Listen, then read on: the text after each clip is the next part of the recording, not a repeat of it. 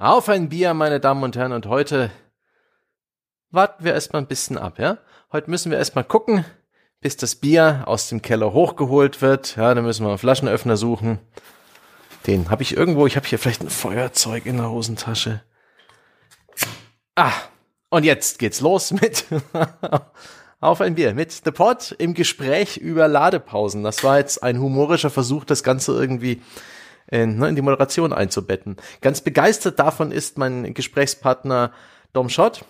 Ja, hallo, ich habe das Problem nicht, denn ich habe mich für den 100% gestreckten Weißwein äh, entsch äh, ne, entschieden. Mit anderen Worten, eine Flasche Wasser steht vor mir, bereit zur Vernichtung.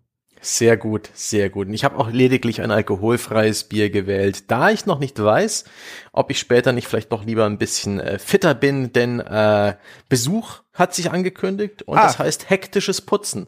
Und das ist leicht betrunken vermeintlich immer deutlich einfacher, aber entpuppt sich dann in der Regel stets als schlechte Idee.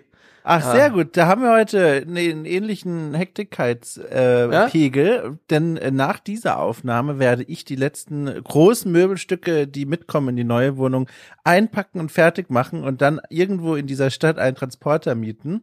Und dann äh, fahren wir los. Und weißt du, was das Allerbeste ist?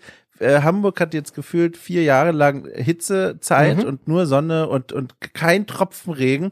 Und pünktlich zum Start unseres Umzugs heute Abend äh, Gewitter, Unwetterwarnung, mhm. Regenschauer. Das mhm. wird der Knaller. Ich, alles, was ich nicht will, stelle ich einfach an Bordstein, ja. das wird weggeschwemmt. Ja.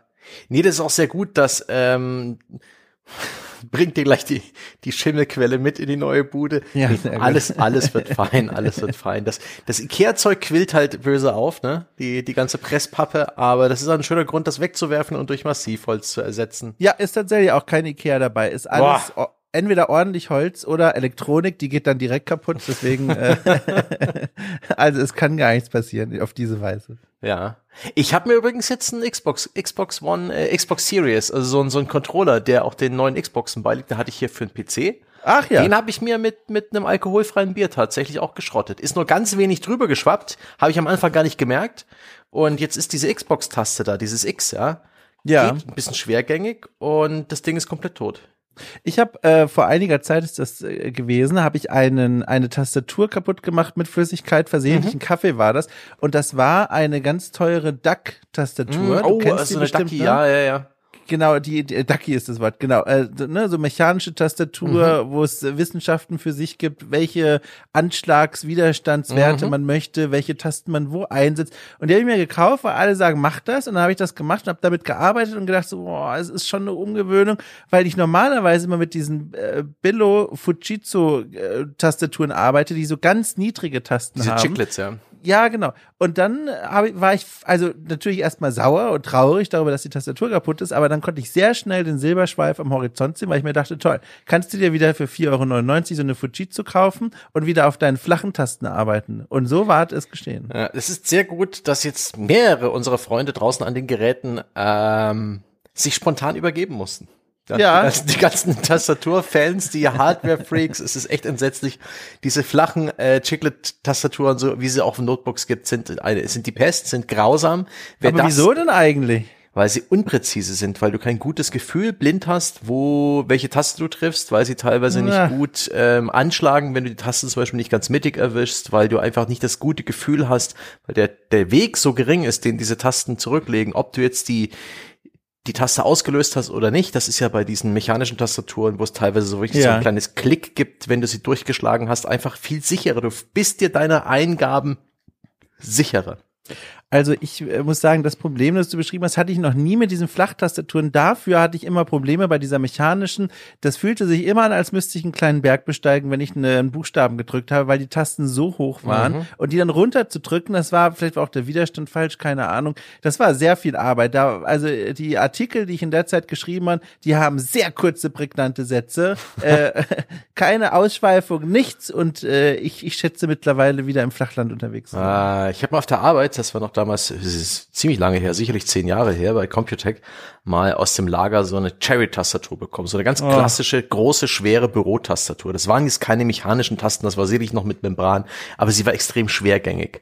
Und am Anfang habe ich wirklich Schmerzen in den Händen gehabt am Ende eines Arbeitstags. Aber gleichzeitig hat sich das so gut angefühlt, so präzise, so unter Kontrolle. Ich hatte nie irgendwie, ne, du, du fast mal irgendwie versehentlich dahin und irgendwas wird versehentlich gedrückt, bei der keine Chance. Und ich habe das Ding irgendwann so geliebt und ich habe das wirklich bis zum Ende immer mitgenommen an neue Arbeitsplätze da innerhalb des Verlags und so weiter. Ich habe das Ding sehr geliebt und äh, ich bin da, ich, ich bin da ganz auf der anderen Seite. Das sind wir diametrale Gegner, ja. Ja, Irgendwann, Gegner ja, vor allem. doch, ja, wenn, wenn diese Grenze gezogen wird zwischen den Guten, ja, die die mechanischen Tastaturen ja. mit großen äh, Tastentravel mögen und den Bösen, das ist das bist dann du, Dom aber, Sidious. Ja. ja, weißt du, wo, wofür ich aber, apropos böse, kein Verständnis habe, da bin ich auch Hardliner, und zwar folgendes, äh, mechanische Tastaturen in offenen Büroflächen. Also in der großen Sammelredaktion, wo es keine Einzelbüros mehr gibt, sondern alle da zusammengepfercht in diesem Raum drin sitzen. Ne? Dom, dom, dom. Doch, doch, doch. Ihr habt mir das lang genug geben müssen, als ich damals festangestellt war. Es war die Hölle. So viele mechanische Tastaturen. Dann habe ich mir nur deswegen ein neues Cancel-Kopfhörerpaar gekauft. Und das hat aber auch nicht so geholfen, wie ich wollte. Das hat mich sehr geärgert. Dom, du, du verallgemeinerst, ja? Das ist ja wie, wenn jemand keine Tomaten mag und sagt, ich mag kein Gemüse. Denn Laute Tastaturen sind scheiße. Diese ist eine Tomate eine Frucht und B, ja.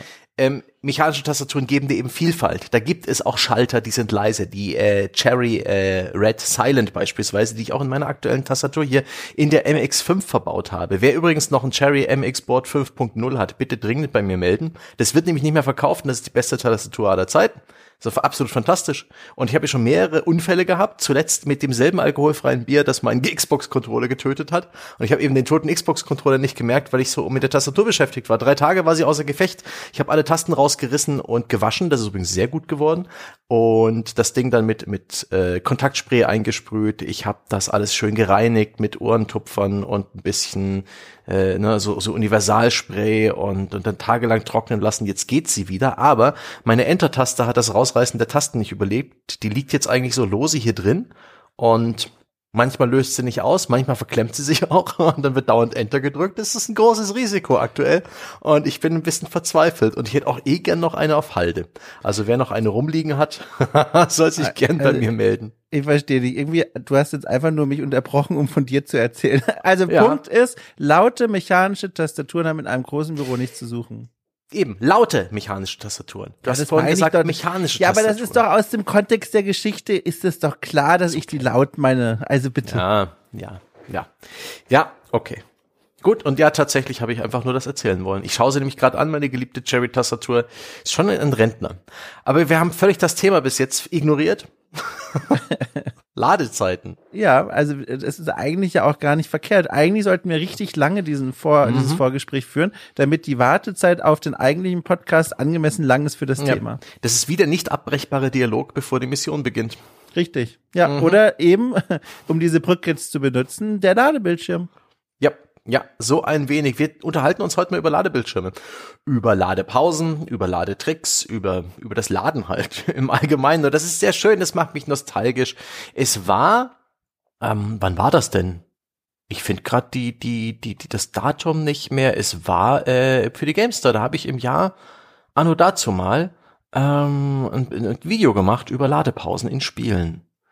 Das war, das dürfte so 2014 gewesen sein und das hat mir echt Spaß gemacht. Da habe ich einfach mal so ein, das kann ich sogar in der Beschreibung verlinken, da habe ich einfach mal so ein bisschen ein Querbeet durch alle Ladepausen äh, ein kleines Video gemacht. Anlass dafür war, dass Namco Bandais ähm, Patent so ist das richtige Wort, für ja, Ladepausen. die Folge aber sehr ernst heute. nein, nein, nein, das, mein Hirn hat gerade gebuffert.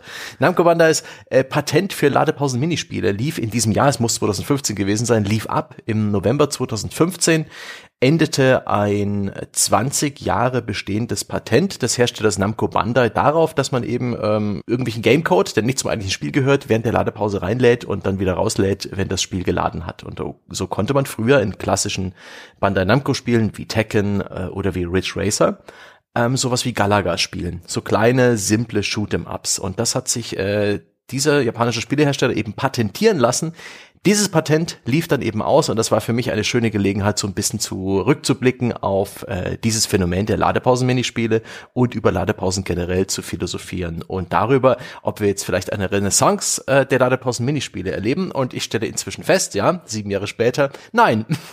haben wir nicht erlebt. Also das war ein ganz seltsamer Moment. Ich habe dieses Thema hier reingereicht in unseren Gruppenchat und habe mhm. da auch schon ein paar Fragen dazu geschrieben, die mich daran interessieren. Und was dann aus diesem Thema gemacht wurde, es fühlte sich ein bisschen an, als würde ich das Kind mit zwei Jahren in die Schule schicken, ohne zu wissen, dass es eigentlich noch acht Jahre Zeit hätte. Da ging es plötzlich um technische Aspekte, von denen ich noch nie gehört habe und um die jetzt für mich eine ideale Brücke sind, mal dich ganz grundlegend mhm. zu fragen, weil ich kann es nicht beantworten und ich glaube viele Leute da draußen auch nicht.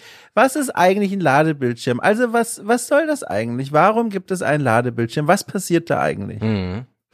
Ähm, ein Spieleentwickler muss ja irgendwas auf dem, auf dem Bildschirm anzeigen. Man hat ein Spiel, das beginnt, da gibt's ja auch oft schon diese nervigen Lade- oder Zwangspausen, in dem irgendwelche Publisher-Logos oder Intro-Videos so auftauchen. Als PC-Spieler ist man immer cool, wenn man die dann direkt von der Festplatte löscht oder irgendwelche äh, Mods installiert oder äh, Befehlserweiterungen, um die zu überbrücken. Aber irgendwann hast du eben ein Spiel, hast ein Menü, kannst dir aussuchen, ob du ein Spiel, äh, ein Safe-Game laden willst oder ein neues Spiel starten, machst noch ein paar weitere Einstellungen, hast vielleicht auch ein Optionsmenü Menü, aber irgendwann geht es dann darum, dieses Spiel zu starten.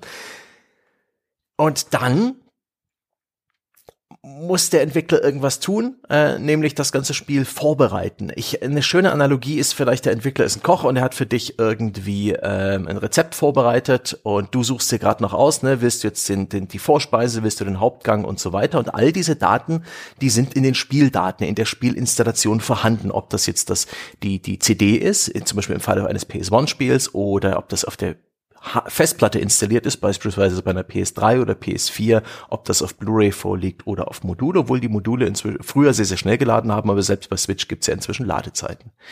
Ähm, diese Module, diese Festplatten, diese Speichermedien äh, sind sowas wie die Speisekammer ne, oder der Kühlschrank. Und er muss irgendwann, bevor der, bevor der Koch loskochen kann, muss er halt mal da hingehen und sich einen Arm voll äh, oder zu, voller Lebensmittel holen, vielleicht auch zweimal gehen und das Ganze auf der Arbeitsfläche vorbereiten. Hier und da muss vielleicht sogar noch was kleingeschnippelt werden, dann kann er loskochen, dann kann das Spiel beginnen. Und diese Zeit muss man irgendwie überbrücken. Äh, in dieser Zeit kann das Spiel nicht großartige andere Dinge tun, weil es im Hintergrund eben ähm, von der Festplatte oder von der CD Spieldaten in den Arbeitsspeicher lädt ähm, und sozusagen ja, Sachen vorbereitet, damit sie nachher abgespielt werden können und verarbeitet werden können. Das sind in den allermeisten Fällen, was die Daten an sich angeht, Spieldateien. Den größten Teil von der, von der Größe dabei machen Texturen aus heutzutage. Das heißt also, das ist die, diese bunte Tapete, mit der die Spielwelten eingekleidet sind. Das sind die Charaktermodelle, ja, wo du heutzutage wirklich bis auf die Hautporen reinzoomen kannst und sogar bis auf den Flaum von Aloys Oberlippe in äh, Horizon Forbidden West beispielsweise das sind auch sehr, sehr viele Daten.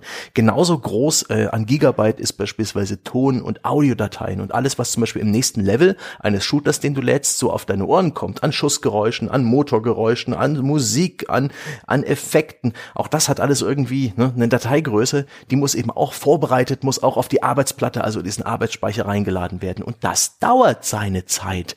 Und während dieser Zeit kannst du das Spiel halt nicht bereits spielen. Und was machst du da? Als Entwickler musst du da irgendeine Möglichkeit über überlegen, den Spieler kurz warten zu lassen. Und in der Regel ist das ein Ladebildschirm, dass, ähm, dass der Koch sagt, warten Sie kurz, ja, Bestellung ist unterwegs.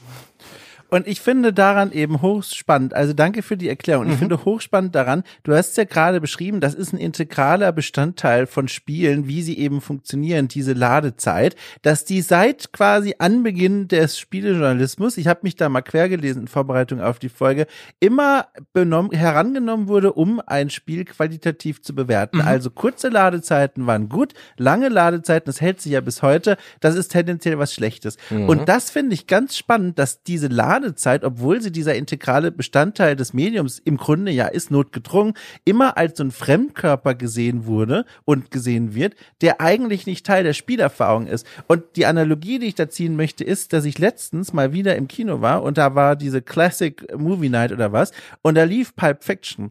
Und bei Pulp Fiction ist es ja so und bei vielen Tarantino-Filmen auch, dass es ähm, eine vielleicht kurze Intro-Sequenz gibt und dann läuft erstmal eine ganze Weile das, was man eigentlich als Abspann kann. Also die, die Schauspieler, äh, die, die mhm. Namen laufen von unten nach oben, die ganzen Leute, die im Team mitgearbeitet haben und währenddessen passiert nicht großartig viel. Es bewegt sich kein Bild, es gibt keine neuen visuellen Eindrücke. Da läuft einfach nur der Name durch. Und auf eine Weise kann man das wie ein Ladebildschirm sehen. Da geht der Film geht nicht voran, da passiert nichts. Man wartet eigentlich, dass jetzt die Geschichte beginnt. Und niemand schreibt da oder sagt da, mein Gott, das war aber ganz schön langweilig, dass die Credits da so lange vorher gelaufen sind. Und das finde ich ist eigentlich was ganz Interessantes.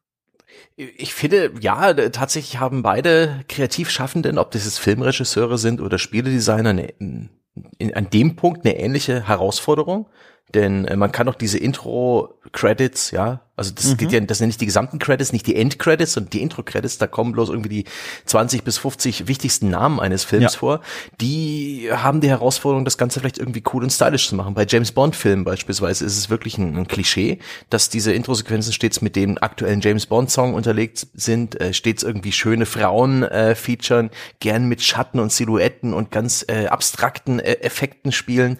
Das ist schon wirklich ein kultiger Bestandteil. Ich empfinde die aber auch manchmal also wirklich ein bisschen langweilig, aber da haben wir uns auch dran gewöhnt. Und ne, das Medium Film und auch das Medium Musik, und auch früher das Medium Spiele, denn ganz, ganz früher gab es praktisch keine Ladezeiten, da die Spieldateien so klein waren, dass es alles praktisch sofort äh, in diesen ebenso winzigen Arbeitsspeicher geladen wurde. Da waren Spiele praktisch noch technisch so primitiv, dass es also mhm. ne, äh, zu NES-Zeiten und so weiter, da ging es einfach los.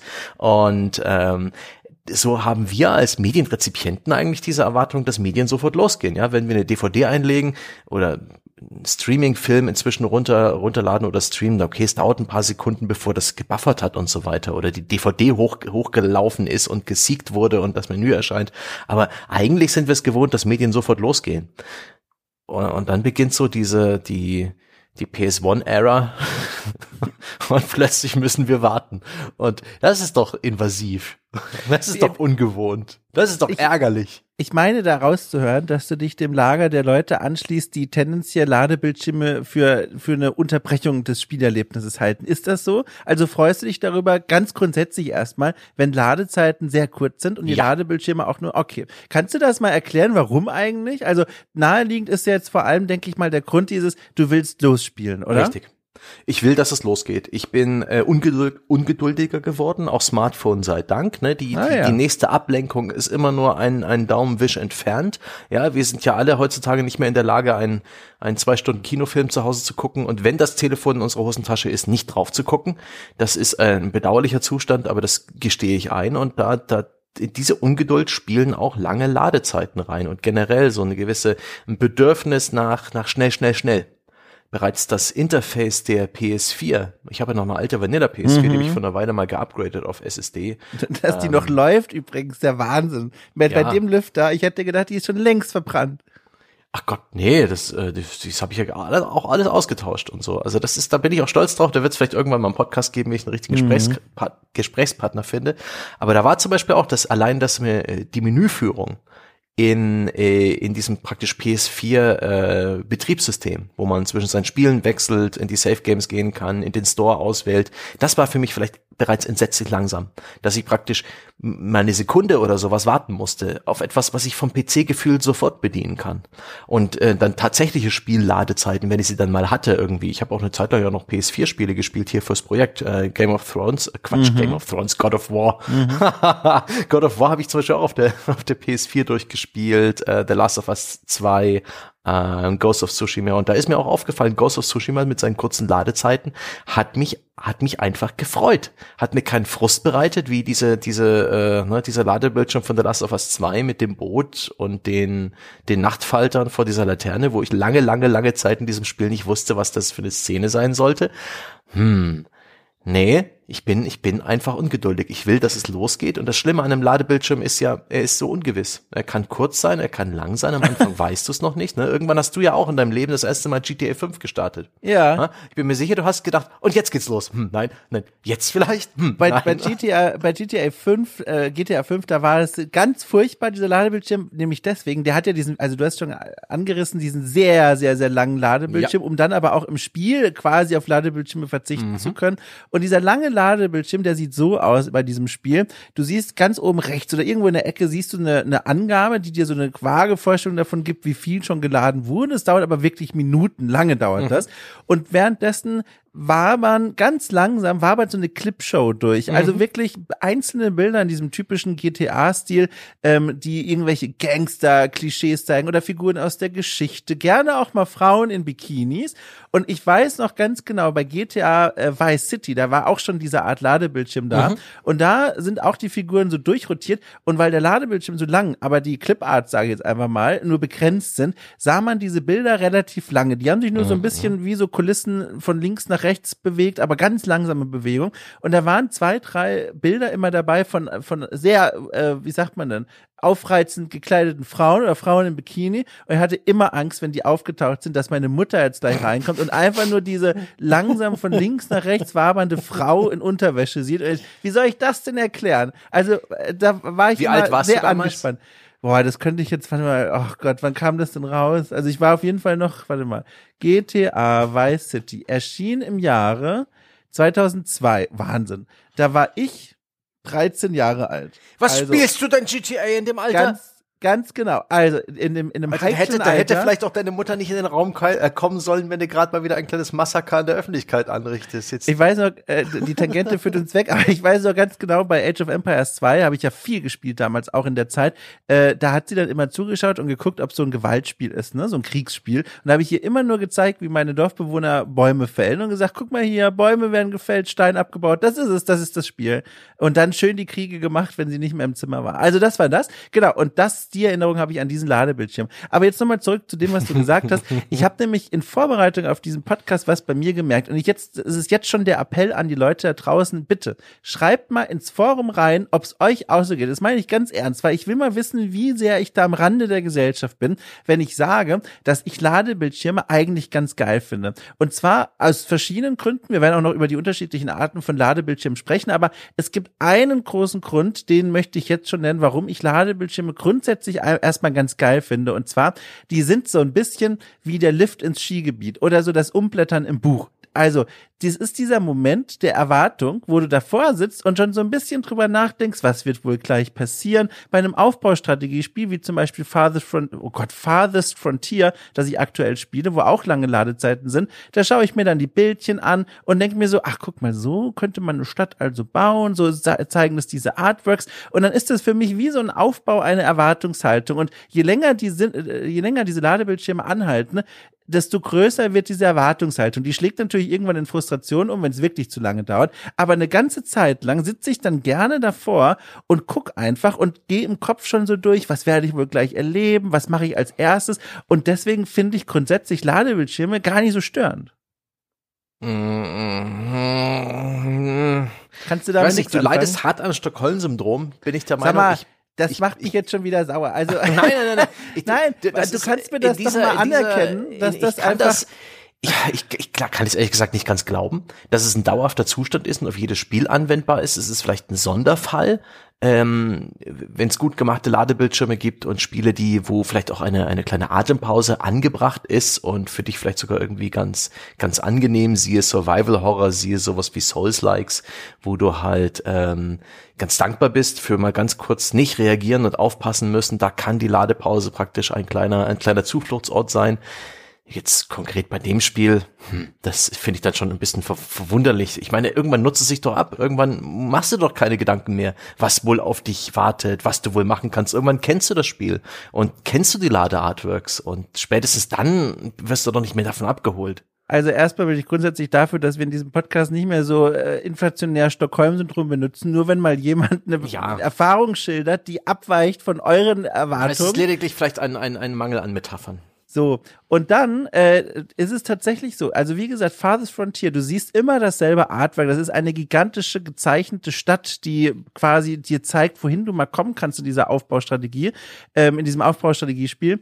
Und äh, da drauf zu schauen und einfach sich Gedanken zu machen. Ich meine, das sind höchst, ist höchstens eine Minute, die du da sitzt, aber einfach mal zu sitzen und sich zu überlegen, was baue ich denn da als nächstes, was habe ich eigentlich beim letzten Mal gemacht? Äh, und dann sich so ein bisschen wie bei so einem kleinen Museumsbesuch von diesem Bild inspirieren zu lassen Das macht mir wirklich Spaß. Ich meine das ohne Witz. Ich sag das hm. vom Herzen ehrlich. Ich, ich denke, da ist vielleicht auch Kontext wichtig, wenn du ein Aufbaustrategiespiel spielst und da vielleicht auch ein, äh, ein Spielstand lädst, dann ist die Ladepause vielleicht auch der richtige Moment für Reflexion, für, ähm, für das Nachdenken, was als nächstes kommt, äh, was du dir schon äh, vorgenommen hast, was du bereits begonnen hast, was du fortsetzen willst, welche Probleme du ähm, auf deiner To-Do-Liste noch abhaken willst. Ja. Aber bei einem, bei zum Beispiel einem narrativen, linearen Spiel, wo du von einem Level in den nächsten fortschreitest und dann halt einfach ein Ladebildschirm beispielsweise mit, mit irgendwelchen Spielartworks kommt, dann holt mich das nicht ab. Ich will wissen, wie es weitergeht und ich bin inzwischen auch so immer schon eigentlich ungeduldig, dass ich dann einfach diese Pause schnellstmöglich überstehen will und ähm, ist auch in der Natur der Ladepausen, wie ich es vorhin schon angedeutet habe, oftmals weißt du nicht, wie lang sie dauern. Gibt gerne einfach nur mal irgendwie einen, ein Kringel, der sich dreht oder irgendein 3D-Modell, das rotiert, so so ein kleiner, so ein kleines Icon, das dir halt anzeigt, hey, es wird gerade geladen, aber du wirst nicht schlauer und du hast dann irgendwann ein Gefühl dafür, wie lange diese Ladepause geht. Am Anfang weißt du es nicht und für dich ist es irgendwann immer zu hm, zu lang. Und in der Regel ist auch so der Standardladebildschirm entweder komplett informationsfrei oder er bietet dir irgendwelche Textinformationen oder halt ähm, äh, Bild, Bilder, Artworks und so weiter, an denen ich mich dann relativ schnell satt gesehen habe. Das Repertoire an, weiß ich nicht, den 20 Konzept-Artworks zu einem Rollenspiel habe ich irgendwann gesehen. Mhm. Die ähm, Gameplay-Tipps wie drücke äh, Kreistaste zum Kriechen oder C auf der Tastatur. Äh, nein, nein, liebe Entwickler. Ähm, es gibt sehr, sehr ja. wenige Spiele, wo es wirklich mal hilfreiche Hinweise gab, aber ich kann mich ehrlich gesagt, ich weiß, dass es das schon mal gab, dass ich gesagt habe, ach krass, ja, hast ja tatsächlich aus dem Ladebildschirm noch was gelernt. Ich weiß leider nicht mehr, welches Spiel das war. Vielleicht können wir an der Stelle jetzt mal so ein bisschen tiefer einsteigen, wenn ich dich jetzt frage, von mhm. diesen verschiedenen Arten von Ladebildschirmen, die wir jetzt beide wahrscheinlich in der Vorbereitung so ausgemacht haben mhm. und die es da draußen so gibt. Gibt es denn da trotzdem eine Art von Ladebildschirm, wo du sagst, wenn schon, dann kann ich mich dafür am ehesten erwärmen. Du hast schon zwei genannt, zum Beispiel die mit den Minispielen, aber auch die, die dir auf irgendeine Art und Weise Hinweise zum Spielerlebnis oder Tipps oder sowas geben. Ist denn irgendwas da draußen an Ladebildschirm-Typus unterwegs, wo du sagst, so, den, den mag ich? Ich bin durchaus den Ladebildschirm zugeneigt, wo man einfach weiterspielen kann, auch wenn das fertige Spiel noch nicht ah. geladen ist. Ähm, Assassin's Creed hat das früher gemacht, die äh, Bayonetta-Spiele haben das sehr gut gemacht. Ähm, da konnte man sogar noch ähm, äh, sich Kombos anzeigen lassen. Und ähm, mhm. bei Assassin's Creed hat das Gameplay nicht so genügend Tiefe hergegeben, dass es nötig gewesen wäre. Da bist du halt einfach durch die Leere gelaufen und hattest gar nicht so viele Eingaben und was halt, du bist halt drin geblieben in dem, was du ohnehin gerade ähm, geistig absolvieren musstest, nämlich Assassin's Creed spielen. Und da wurde der nächste Level geladen und du hast halt immer noch den Ezio gesteuert oder wie auch immer dein aktueller ähm, Held im Spiel hieß. Und das war angenehm für mich. Das, das, das, das war dann eben kein Bruch. Das war zwar auch eine sinnlose Wartezeit, weil es nichts zu tun gab, ähm, aber das, das, das war war okay. Das und ist übrigens, da, da, Entschuldigung, ganz mhm. kurz nur bei Assassin's Creed habe ich nämlich auch aufgeschrieben, das ist so ein ganz kurioses Ding. Ne? Da gibt's, es gibt ein, zwei Assassin's Creed, die haben es anders gemacht, aber die mhm. meisten Teile bis heute sogar, auch, auch das neueste, weil Halle hat das Echt? wieder. Ja, genau, das ist ja so, das ist ja so kurios daran, die haben immer noch dies, das, dieselbe Idee, nämlich in den Ladebildschirm siehst du einfach deine Figur, deinen Protagonisten mhm. und der bewegt sich da in so einem, in so einem Nirvana quasi. Das mhm. wird durch die Story, wer sich mit Assassin's Creed auskennt, ja so ein bisschen erklärt. Man ist da in diesem Animus. Und das ist ja alles DNA, die da hochgeladen wird, um durch die Geschichte zu reisen. Und in diesem Ladebildschirm ist man einfach nur in so einer hochtechnologisierten, aber auch leeren Umgebung und hat einfach nur die Spielfigur und kann nichts machen. Und dann drückt man da halt auch wie ein Äffchen, einfach nur, weil man es kann, auf die Schlagtasten und sieht der Figur beim Schlagen mit den Richtig. Waffen zu. Oder, was ich dann sehr gerne gemacht habe, und ich bin mir sicher, die meisten hier bekennen sich schuldig, die haben sie sind einfach cool gelaufen. Also mit der Figur, weißt du, so einfach in eine Richtung gelaufen, in diesem langsamen Lauftempo und dabei die Kamera gedreht, als müssten sie für eine E3-Präsentation irgendwie Material aufnehmen. Und das war schon irgendwie cool. Und auch in den älteren Assassin's Creed in diesem Ladebildschirm sich bei dieser Rundumdrehung und bei diesem Laufen die, die, das Outfit anzusehen, was man mhm. sich da zuletzt angezogen hat, die Waffen. Und das war damals zumindest für mich auch grafisch super beeindruckend. Im ersten Assassin's Creed da diese Waffen da mal in die Hand Hand dann zu nehmen und damit ins Leere zu schlagen. Das ist ein Ladebildschirm, den habe ich mir als einer meiner Lieblinge tatsächlich aufgeschrieben. Hm. Ich finde, in dem Fall ist er ein bisschen verschenktes Potenzial, weil ja. es hätte nicht sehr viel Zeit extra gekostet und, und weiß ich nicht, Megabyte oder Kilobyte an, an Daten, die dieser Ladebildschirm verbraucht, wenn man dazu zwei, drei Gegenstände reingestellt hätte, zum Beispiel, mhm. um ein bisschen hüpfen zu können, diese Parkour-Moves zu machen. Oder vielleicht irgendwie einen, einen simplen Gegner, den man verhauen kann. Ähm, das wäre noch besser gewesen, weil so ich, ich finde es auch ganz nett und ich glaube auch niemand in diesem Assassin's Creed Ladebildschirm legt den Controller zur Seite, was absolut legitim ist, weil du musst ja. nichts tun. Aber die Leute, ja. du, du, bist einfach drin, du hast das Ding bereits in der Hand, du bist eh gerade irgendwo lang gelaufen, denn das macht man dann die ganze Zeit im Spiel, läufst einfach weiter irgendwo lang. Und es ist erstaunlich wenig störend, dass es total sinnlos ist, was du da machst. Du hast die Option, ein bisschen was zu machen und du nutzt diese Option, auch wenn sie komplett Blödsinn sind. Das ist wie so ein Baby, ja, an so einem, so, an so einem Spiel, ja, mit so einer kleinen Küche oder so, oder so einem kleinen Holzrasenmäher. Das ist gar kein Rasenmäher, das ist dem Baby oder dem Kleinkind egal.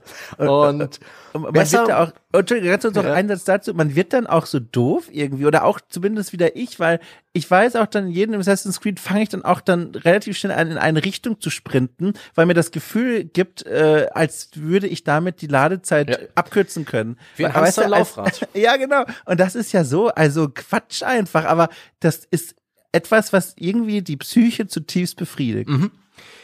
Bayonetta, wie gesagt, äh, von Platinum Games ähm, für Nintendo ein äh, gab's äh, nur für Nintendo. Teil 2, Teil 1 war, glaube ich, Multiplattform. Ist lange ja, her. Ich habe mich mit der Bayonetta-Reihe nicht mehr beschäftigt. Ja. Es gibt jetzt auch irgendwie einen angekündigten Teil 3 für die Switch. Schade drum, dass diese Reihe so Nintendo exklusiv geworden ist, weil ich mochte die eigentlich ganz gern, so herrlich übertrieben, so herrlich Platinum Games und Zumindest im ersten Teil weiß ich noch, ich weiß nicht, auf welcher Plattform ich ihn spielte, aber ähm, da gibt's genau dasselbe. Zwischen den äh, Levels läufst du in der Rolle der titelgebenden Heldin. Ich weiß gar nicht, ob sie Bayonetta heißt oder ob Bayonetta ein übergeordneter Titel ist. Es ist echt lange her. Kannst du jedenfalls ähm, in so auch so einer leeren Struktur- und formlosen Welt umherlaufen, aber da dieses Spiel halt ein komplexes Kampfsystem hat, kannst du währenddessen auch alle möglichen Kombos ausprobieren und rechts im Bildschirm wird dir angezeigt, äh, welche Kombos es so gibt und welche du gerade gemacht hast. Da kannst du üben. Wie bei dem mhm. Prügelspielen bisschen kannst du da praktisch das Gameplay wirklich üben und die Timings perfektionieren. Das ist noch besser. Das ist zwar auch keine Gegner, die du verprügeln kannst, aber es ist einfach ähm, weil die Animationen auch so geil sind, weil diese Combo-Moves teilweise so spektakulär inszeniert sind. Äh, ne? Storytechnisch nimmt die Frau ja ihre Haare, um daraus mhm. irgendwie große Klauen und Stiefel und Monster zu, zu äh, erzeugen, die ihre eigentlichen Moves dann noch verstärken. Das ist audiovisuell einfach total geil und das hat mir sehr, sehr viel Spaß gemacht. Und ein ähnliches Konzept ziehe ich auch vor, wenn es um äh, die Wartepausen in Mehrspielerspielen geht. Wenn du zum Beispiel in Rocket League eine Match suchst, bist du erstmal so in so einem, in so einem freien Training, kannst da umherfahren und irgendwie äh, auf diesen Ball drauf zurasen, während deine Multiplayer-Lobby gesucht wird und die anderen Spieler da reingeholt werden und so weiter. Genauso bei ähm, nach einer trotzdem stattfindenden äh, initialen Ladepause bei PUBG beispielsweise befindest du dich mit allen Spielern, die bereits mit dem Laden fertig sind, auf dieser kleinen Insel. Kennst du wahrscheinlich auch. Du hast ja, ja auch mal ja. PUBG gespielt. Ja, und dann rennst ja, du da rum und da gibt's eigentlich gar nichts zu tun. Es ist herrscht totales Chaos, die Leute schießen aufeinander. Ich glaube, alles noch unverwundbar. Es ist totaler Blödsinn und irgendwann haben dann alle sich da reingeladen und ein Timer vor der Minute ist zu Ende und dann geht das eigentliche Spiel los. Aber ich kann halt schon mal die Figur bewegen. Ich bin schon mal im Spiel. Auch wenn gerade alles, was ich tue, sinnlos ist, ist mir das lieber, als wenn das Spiel sagt, hier ist äh, ein bisschen Artwork und ein paar Spieletipps und es geht los, wenn es losgeht. Hm. Ach, guck mal, das ist ja so unterschiedlich kann man sein. Also ich kenne auch diese, diese, hier kannst du ein bisschen üben, bevor es losgeht. Dinger. Mhm. PUBG ist wirklich was ganz Besonderes. Da ist man ja auch lange teilweise unterwegs und wartet dann, dass es endlich ja. losgeht. Man kann Waffen ausrüsten, schießen. Da gibt's ja sogar auch Memes, die sich in diesen mhm. Lobbys gebildet haben. Diese Schlange zum Beispiel, dass dann Leute sich auf den Boden legen und kriechen und dann Snake, Snake, Snake in den Chat schreiben. Und dann kommen andere Spieler dazu und legen sich mit in diese Kette rein und dann kriechen da alle durch die Lobby. Das ist schon lustig. Andererseits denke ich dann an solche Spiele wie FIFA, was ich ja momentan immer noch spiele. Mhm. Das hat so einen ganz kurzen Ladebildschirm, bevor ein Spiel online losgeht, also bevor quasi der mhm. Gegner sich reingeladen hat. Und da kannst du mit deinem, mit deinem Stürmer auf ein äh, bemanntes Tor schießen und äh, das die Ladezeit ist aber so kurz, dass ich kaum Chance habe, den Ball überhaupt zu berühren, äh, um überhaupt irgendwas machen zu können. Das ist so ein bisschen ad absurdum. Aber was ich jetzt meinte mit, äh, so unterschiedlich kann man sein, wenn ich die Wahl hätte zwischen im Ladebildschirm im Multiplayer was machen, wie wir es gerade beschrieben haben, oder sowas wie bei Destiny, wieder so ein bisschen Stimmung aufbauen zu lassen, ne? das würde ich immer bevorzugen. Und zwar bei Destiny ist das so, wenn du Multiplayer-Matches suchst, dann siehst du dein Raumschiff über einem Planeten herumfliegen und das fliegt da einfach nur und dann kommen, sobald Spieler und Spielerinnen gefunden worden, äh, aus dem Nichts deren Raumschiffe schließen sich dir an und dann gibt es einen gemeinsamen Landeanflug auf dem Planeten. Und ey, kannst du sagen, was du willst. Ich finde das so atmosphärisch. Allein schon die Frage, wer wird wann auftauchen, wie sehen deren Raumschiffe aus und dann sich so ein bisschen reinzuversetzen, zu überlegen, die sitzen da jetzt drin und fliegen mit mir auf diesem Planeten. Das fand ich immer wahnsinnig aufregend. Das war toll. Ah, ein zweischneidiges Schwert meiner Meinung nach. Also für mich ähm, die diese Designidee funktioniert tatsächlich in Mehrspielersituationen gut. Also auch wenn du mit irgendwie drei Mitspielern mhm. zu so einem Raid unterwegs bist, ähm, zu so einer zu so einer Co-op-Challenge, wo du halt vier Leute vier Leute insgesamt brauchst, dann hast du in diesem Ladebildschirm, der tatsächlich bloß aus dem Raumschiff, das du dir ausgesucht hast, ne, so ein bisschen Customizability ist da schon drin, äh, das irgendwie durchs durchs Weltall fliegt, so Hyperspace Space oder über irgendeinem Planeten. Das ist praktisch auch eine simple Animation, ähm, die die Ladezeit überbrückt. Und das ist in, in Gruppen ganz okay wenn man alleine spielt, und es kommt halt schon vor, dass du in Destiny sehr viel allein von Schauplatz zu Schauplatz reist und dann ist es ein bisschen langweilig. Dann denke ich mir immer, wenn ihr euch die ganzen Assets hier gespart hättet, ne, das, das mit dem Raumschiff, das ist ja etwas, das gehört sonst nicht zum Spiel dazu. Es gibt keine Möglichkeit, dieses Raumschiff zu steuern. Es gibt kein Gameplay mit diesem Raumschiff. Wieso lasst ihr es nicht weg? Wären das nicht irgendwie ne, 500 Kilobyte bis 2, 3 Megabyte ähm, weniger, ne, die ihr hier irgendwie laden müsstet? Würde, würde es nicht eine eventuelle Schwarzblenden-Ladepause äh, geben? eine theoretische, die kürzer wäre? Denke ich also ich finde find das so faszinierend, dass das bei dir gar nicht zieht. Dieses Gefühl von, das zieht mich jetzt rein in die Welt. Weißt du, dieses Vorbereiten, diese Vorfreude und dieses, auf sich wirken lassen. Ich bin vielleicht einfach zu alt und zynisch geworden. Ich weiß es nicht. Du? Möglich. Ich bin zum Beispiel auch ganz, ganz froh bei Destiny, ist ja auch ein anderes schönes Beispiel. Es erspart uns als Spieler ja auch an vielen Stellen Ladepausen. Destiny ja. hat relativ große ähm, offene Spielwelten, die bestehen immer aus relativ großen Hubs. Ne? Das können ein Tal sein, wo links und rechts Gebäude stehen. Und ähm, in, an einem Schauplatz, also Mars oder Erde oder Mond, gibt's immer ganz viele von diesen größeren äh, Schauplätzen, die aber allesamt verbunden durch so schlauchförmige Wege sind. Und in diesen schlauchförmigen Wegen ist man dann meistens mit seinem Hoverbike unterwegs oder wie auch immer das im Spiel heißt, so, äh, so Weltraumgleiter und navigiert sich dann irgendwie auf, auf gewundenen Pfaden durch irgendwelche Täler und an Felsen vorbei und durch irgendwelche Ruinen. Und in diesen Abschnitten gibt es exakt kein Gameplay. Da gibt es keine Gegner, da gibt es keine Items, da gibt es nichts. Die dienen ausschließlich dazu, dass der der Bereich des Levels, aus dem, den du gerade verlassen hast, aus dem Arbeitsspeicher gelöscht wird. Ne? Da nimmt der Koch die ganzen Lebensmittel und wirft sie weg.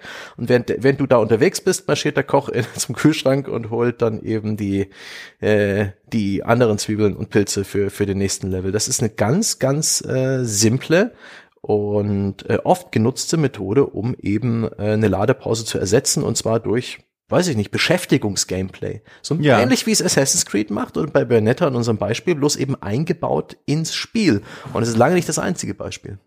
Da fand ich bei Destiny, bei diesem auf dem Planeten herumfliegen, durch diese quasi spielbaren Ladezeiten, da habe ich mir immer gedacht, wer, wer Podracing in den Star Wars Filmen toll fand, wird es auch hier sich freuen. Dazu gehöre ich eben auch, weil dieser, wenn du dich noch erinnern kannst, dieses Geräusch von dem Boost, die diese mhm. Speeder machen können, wahnsinnig befriedigendes Gefühl. Richtig. Und damit so durch diese Schluchten zu boosten, ich meine, so lange sind diese Strecken ja dann auch nicht, das ja. habe ich immer als sehr angenehm empfunden. Also sowas nehme ich mit Kusshand. Richtig. Außerdem gibt's da auch noch immer das Element der, des Skills. Du kannst ja. versuchen, da so geschmeidig und schnell ja. wie möglich durchzuhuschen. Das kann sein, dass du mal irgendwann im Felsen hängen bleibst und denkst, hm, Mist, es ist alles konsequenzfrei und letztendlich irrelevant, aber es gibt dir etwas zu tun, es gibt dir etwas, woran du dich messen kannst, dich selbst beispielsweise. Ich weiß gar nicht, ich glaube auch, dass Mitspieler dann immer noch da zu sehen sind, wenn du mit denen in Kolonne fährst. Es ist lange Zeit, dass ich da mal mit Destiny ja. unterwegs war, aber es, ähm, oder werden die kurz ausgeblendet und wieder eingeblendet, ne? Weil da auch währenddessen der Multiplayer-Handshake stattfindet. Du, das ist ja so lange her, ja. du, das kann ich dir nicht mehr sagen. Ja.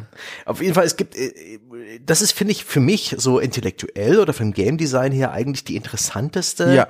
Betrachtung, zu gucken, wo Game Designer gesagt haben, na okay, dann verzichten wir halt auf einen Ladebildschirm per se. Das ist ja auch irgendwie oldschool, ne? Wir sind ja nicht mehr auf der PS2 und PS3 unterwegs, wir, wir überlegen uns was. Und ähm, es gibt sehr, sehr viele Möglichkeiten auf den konkreten Ladebildschirm, ja, der das Spiel unterbricht und äh, uns zu dieser Zwangspause verurteilt, ob wir jetzt da gerade noch den Ezio durch den Kreis drehen lassen oder ein, ein auf das Artwork von äh, Farthest Frontier starren, ähm, sondern gibt uns was ganz anderes. Hast du da Vorlieben? Hast du da ähm, etwas, was dir sofort einfällt? Hast du da Hassbeispiele? Ein ganz klassischer Ladebildschirm, der mich sehr glücklich macht. Ich bin froh, jetzt hier mal die Plattform äh, zu haben, darüber zu reden, weil auch das ist wieder so ein, so ein Beispiel, wo ich das Gefühl habe, ich muss mich rechtfertigen. Mache ich aber nicht. Ich erkläre es einfach nur. Und zwar Civilization, oh Gott, Civilization 6. Da ist nämlich folgendes, du startest eine neue Partie, ne? Und dann musst du erstmal eine ganze Weile warten, bis es wirklich losgeht. Und in der Zwischenzeit siehst du eigentlich das Trockenste, was du dir vorstellen kannst. Zum einen ein ganz, ganz, ganz langer Text, der so ein bisschen dich reinholt in die Geschichte deiner Zivilisation, die du jetzt zum Spielen ausgewählt hast, auch angepasst an den Startpunkt im Spiel. Ne? Leute, die das Spiel kennen, wissen, wenn man im, im, in der Steinzeit startet, dann wird dort ein anderer Text stehen, als wenn du das, die Zivilisation startest in der Moderne. Und dann rechts davon steht noch quasi der, der, der Kopf dieser Zivilisation bei, beim Deutschen Kaiserreich, zum Beispiel Bismarck. Und dann wird das alles noch vorgelesen von Sean Bean, ne, Boromir mit wahrem Namen im Hintergrund, mit so einer ganz tiefen, autoritären, aber auch irgendwie gemütlichen Stimme. Und klassischer geht's eigentlich nicht. Und das finde ich ganz, ganz toll, weil das sowas, es hat sowas von, für mich erinnert das immer an vorweihnachtliche ähm, ähm, Vorlesungen noch besuchen an der Uni, bevor so in den nächsten Tagen dann die Ferien so richtig losgehen, die Semesterferien. Und man hört dann noch so einem Professor vorne zu, wie er erzählt vom antiken Griechenland, während draußen schon die ersten Schneeflocken runterfliegen. Und das ist was ganz gemütliches. Und ich bin mir sicher, wenn Jochen hier wäre, er würde mir beipflichten. Da bin ich mir also 100% sicher. Mein lieber Herr Domschott, wenn der Jochen hier wäre, dann würde er dir jetzt an dieser Stelle erklären, dass A, du natürlich recht hast, was den gemütlichen Ladebildschirm von Civilization 6 angeht, du B, aber völlig Unrecht damit hättest, das als einen klassischen Ladebildschirm zu bezeichnen. Das liegt einfach daran, dass du noch zu jung bist, um die Ladebildschirme meiner Kindheit zu kennen.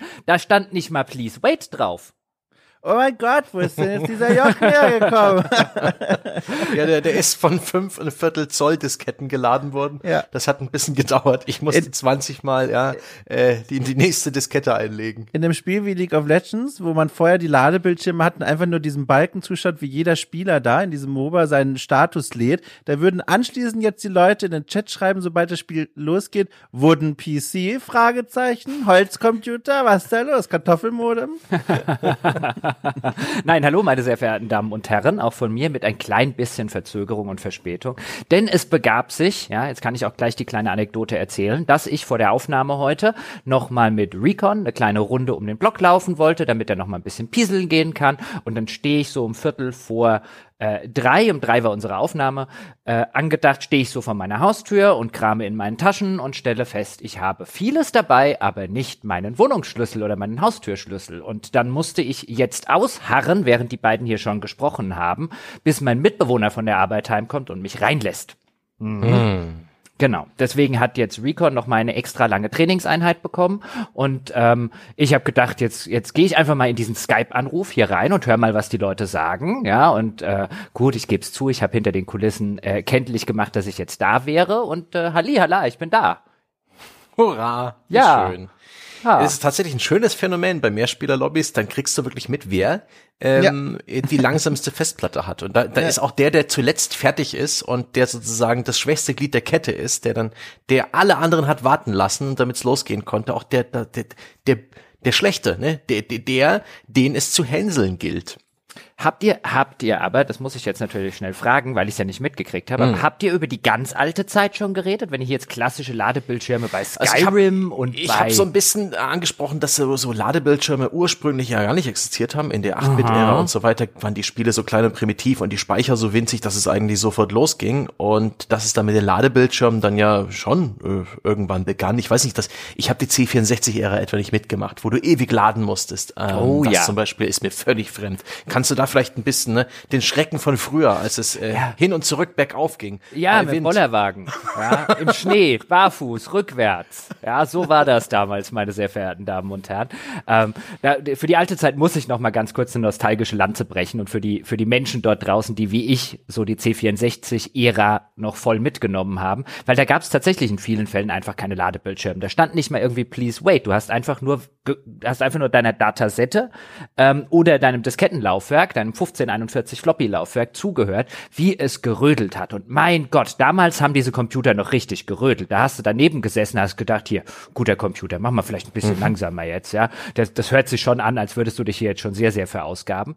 Und das war auch noch die Zeit, wo auf den Ladebildschirmen natürlich nicht angezeigt wurde, wie lang es noch dauert. Weil für mich war das schon ein Quantensprung, als die ersten Spiele angefangen haben und auf den Ladebildschirmen den Ladebalken hatten oder so eine Prozentangabe, damit du wusstest, okay, ich kann noch mal ganz gemütlich mir keine Ahnung was Neues zu trinken holen gehen. Und in der alten Zeit war das so, da saß man davor und es gab eben in vielen Fällen nicht mal diesen Ladebildschirm. Du saßt halt einfach da und hast einen schwarzen Bildschirm zum Beispiel angestarrt und wusstest nicht, wann diese Diskette jetzt fertig geladen hat.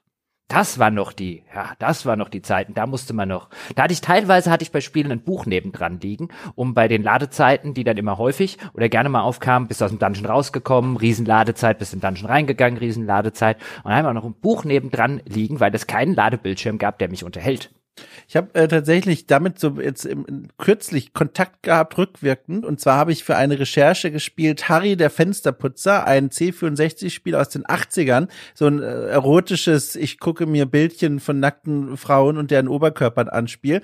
Und da hatte ich so einen Emulator benutzt, der dieses Ladegefühl, glaube ich, äh, aufbauen und herbeibeschwören wollte. Und ich habe das am Anfang gar nicht verstanden. Ich dachte, ich hätte irgendwas falsch gemacht mit diesen Dateien, die ich da völlig legal mir auf meine Festplatte Festplatte geholt habe äh, und saß dann sehr lange vor einem Emulator, der sogar diese C64, so hat man mir gesagt, Ladegeräusche nachgemacht hat. Und das äh, war tatsächlich auch nochmal eine Erfahrung für sich. Das ist, hm. was Jochen anspricht, ist ganz witzig, dass damals tatsächlich, das habe ich ein bisschen bis jetzt übergangen, dass auf PC in dieser frühen Ära, bei mir war es kein C64, aber mit dem 486 ging es schon los und bei Kumpel saß ich auch am Amiga mit dran, teilweise mit diesen Mehrfach-Floppy-Laufwerken, wo dann eben ein LucasArts Adventure auf irgendwie sieben Disketten ausgeliefert wurde und man dann auch mal wieder Disketten-Stamping gemacht hat, dass das Laden äh, noch eine sehr äh, äh Audio äh, getriebene Erfahrung war. Du hast gehört, wie das Laufwerk rödelt, das Diskettenlaufwerk. Du hast gehört, wie auf der Festplatte plötzlich ganz viele Geräusche unterwegs waren. Du hast immer gehofft,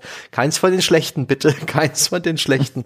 und auch so bei äh, in der PS1-Ära und so weiter hat ja dann auch das Disklaufwerk so richtig hochgedreht und du hast gemerkt, wie dieser Sensor da, dieser Laser so richtig die Daten runtergeschrubbt hat auf die äh, in den Arbeitsspeicher. Das ist etwas, das jetzt heutzutage echt äh, verloren gegangen ist.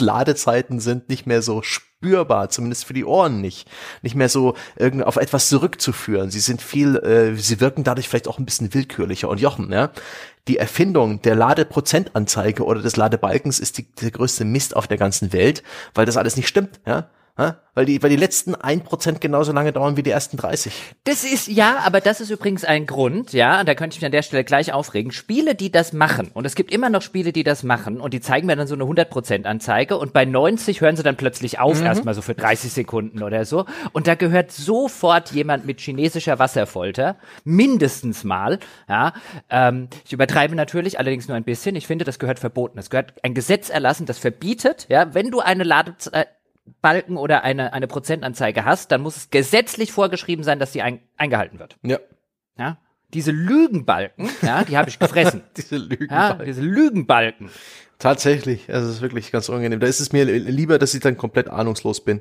Ähm, ich verbinde mit diesen Lügenbalken, aber ganz kurz, äh, eigentlich auch eine schöne Erinnerung. Ich weiß noch ganz genau, wie ich dann immer meinen Mauszeiger angelegt habe an diese Balken, um zu schauen, wenn ich jetzt den Raum verlasse und in fünf Minuten wiederkomme, ob aus den 90 Prozent 91 Prozent geworden sind. Ja, diesen Mauszeiger den Rand direkt an den letzten Fortschrittsbalken ja, legen. Das, ist das war, das sind auch schöne Erinnerungen. Das kenne ich. Das ist auch Verhalten, das ich gemacht habe. Das war eher so dieses, ne, lädt es noch oder ist ist es ja. schon abgestürzt. Muss ich neu das, das ist immer dieser Test. Ne? Bewegt sich der Ladebildschirm noch? Ja. Oh ja, bewegt sich der Balken noch und dann ähm, so eine ganz kurze, so ein ganz kurzer Seit Seitwärtsbewegung sind jetzt keine Ladebildschirme, aber in der guten alten Zeit gab es ja auch gerade auf dem PC, wenn man sich ein neues Spiel gekauft hat und es eingelegt hat, gab es ja dann erstmal die Installation abzuwarten mhm. und die waren, wie du es ja schon gesagt hast, Sebbe, ähm, war das ja teilweise mit sieben Disketten, mit zehn Disketten, die du dann äh, äh in der Zwischenzeit halt äh, wechseln musstest, auch später dann mit CD-ROM. Da mm. musste ja häufig noch sehr viel dann auf die Festplatte installiert werden, natürlich längst nicht mit den Übertragungsgeschwindigkeiten, die wir heute haben. Und dann gab es diese Abart des Ladebildschirms, nämlich den Installationsbildschirm, der im Grunde vom Prinzip her nichts anderes ist als ein Ladebildschirm. Und dann hast du den die ganze Zeit angestarrt, weil man hat ja das neue Spiel gekauft und man wollte ja, es soll jetzt losgehen, losgehen, losgehen, losgehen. Und bloß weil sich der Installationsbalken so langsam bewegt, heißt es ja noch lange nicht, dass es sich jetzt gleich nicht, bestimmt gleich viel, viel schneller bewegen wird. Und dann saß ich, glaube ich, wirklich bei nahezu jedem Spiel davor und habe diesen Installationsbalken angestarrt, in der Hoffnung, mein Anstarren ja. würde dafür sorgen, dass es schneller geht. Und da gab es dann ein Spiel, das ist das einzig mir bekannte Spiel, also das ich gespielt habe, ähm, wo ich so wow-mäßig davor saß. Baphomets Fluch, der erste Teil mhm. auf dem PC, hatte während du dem hatte während der Installation ein, ein Spiel im Spiel, da konntest du Breakout Schrägstrich Arkanoid spielen, während das Ding installiert wurde. Hast den Installationsbalken gesehen und hast so einen kleinen Bildschirm, wo du Arkanoid spielen konntest. Herrlich. Das war super. Herrlich. Ein interaktiver Ladebildschirm. Ja verstößt wahrscheinlich auch gar nicht gegen das Namco Bandai Patent, weil es eben nicht während des Spiels ausgeführt wurde, sondern auch während des Installers. Äh, haben wir auch kurz darüber gesprochen, dass Namco Bandai sich ja das Minispiel während der Ladepause patentiert hat. Seit 2015 mhm. ist das Patent ausgelaufen. Die, die große Vielfalt an Ladepausen-Minispielen ist uns aber erspart geblieben. Aber tatsächlich war das so ein bisschen diese, das habe ich total verdrängt, dass wir PC-Spieler damals ja im Vergleich zu den Consoleros, die halt eigentlich ihre Spiele eingelegt haben und relativ schnell spielen konnten oder halt schon ihre Ladepausen hatten, aber sie zumindest nicht installieren mussten, dass wir dann mit unseren äh, sechs bis sieben CDs teilweise echt ganz schön gerödelt haben und dass man nach dem Kauf des Spiels immer noch diese halbe, dreiviertel Stunde Arbeit investieren musste, ne, den Installationsprozess zu betreuen, weil es hat ja ab und zu die, ist das Laufwerk aufgegangen und hat dich gefordert, eine neue CD einzulegen und du hast ihm natürlich allem nicht getraut und hast das alles wirklich alles live die ganze entsetzlich lange Zeit äh, betreut und zugeschaut und gehofft und gebangt und dich aber auch ein bisschen vorgefreut auf das Spiel und was neugierig, ob es überhaupt läuft und das war ein ganz, das, da bin ich so ähnlich nostalgisch wie es, äh, äh wie, wie, wie es Dom hier und da, wie, wie es vielleicht auch der Jochen auf die C64-Zeit Möglichkeit ist. Und ne, der Visionär Hideo Kojima hat ja genau dasselbe auf der PS3 gemacht bei der Installation von Metal Gear Solid 4. Das war ein Spiel, das hat ähm, ne, die Natur duldet kein Vakuum reichlich Gebrauch von der Festplatte in den PS3-Konsolen gemacht. Gab es ja selbst äh, das kleinste Modell hatte glaube ich un ungefähr 20 Gigabyte und das Spiel hatte, wenn man es zum ersten Mal gestartet hat, eine 15-minütige Installation. Da hast du dann gesehen, den alten Snake, wie er da am rechten Bildraum, Bildschirmrand steht und eine Zigarette raucht. Hast einen Ladebalken gesehen, einer von denen mit Prozentanzeige, die, die sich quälend langsam vorangeschoben haben und allerlei ernste und weniger ernst gemeinte Tipps und Hinweise zum Spiel.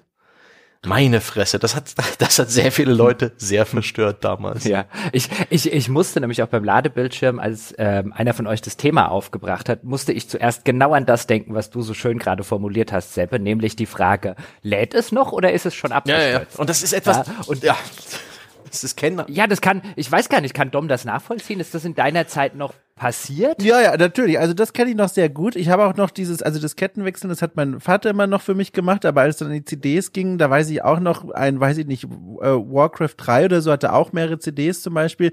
Das war immer, fühlte sich an wie so eine Operation am offenen Herzen mhm. und in dem Moment geht der Brustkorb auf, wenn dann plötzlich dieser Installationsprozess, der auch wirklich lang gedauert hat, jetzt mal unterbrochen wird, dann das Laufwerk aufgeht und du dir denkst, hoffentlich lege ich nicht die falsche ein, hoffentlich lege ich sie nicht verkehrt rum ein. Da ist man, also ich mit schwitzenden Händen davor gesessen und wurde dann aber auch belohnt und, und das ist was, das habe ich immer auch sehr genossen, mit teilweise wirklich schönen Installationsbildschirmen. Also ich erinnere mich an Age of Empires 2 tatsächlich, da wurden dann so Schlachten gezeigt, also Screenshots einfach nur, aber wer mal Age of Empires 2 gespielt hat, weiß, diese Schlachten, die sind schon ästhetisch, also äh, verstorbene Soldaten, die liegen dann noch als Leichen rum, als ver verwesene Kadaver, da sieht man viele unterschiedliche Einheiten, wie sie gegeneinander kämpfen, da war man schon dann, also ich zumindest, war dann schon heiß auf das, was dann im fertigen Spiel passiert. Und, und das äh, ist, glaube ich, nichts mehr, was ich heute noch haben wollen würde, vor allem dieses, dieses äh, Datenträger wechseln. Aber damals war das immer, es war schon ein Erlebnis. Ja, ein bisschen existiert das ja noch in der, in der Form, dass es halt Downloads gibt und ja.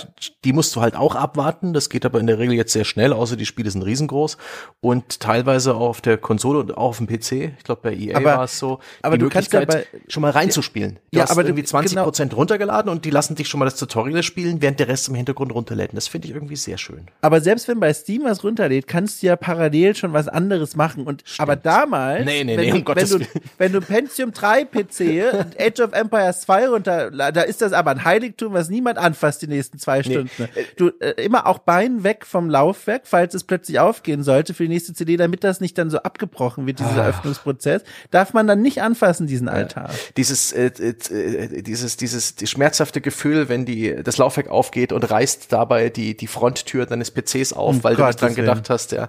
Aber tatsächlich, ne, äh, Leute, die heute am PC arbeiten, werden es vielleicht nicht wissen, aber damals gab es kein Multitasking. Nee. Das haben wir uns nicht getraut und das hat in der Regel auch nicht funktioniert. Nee.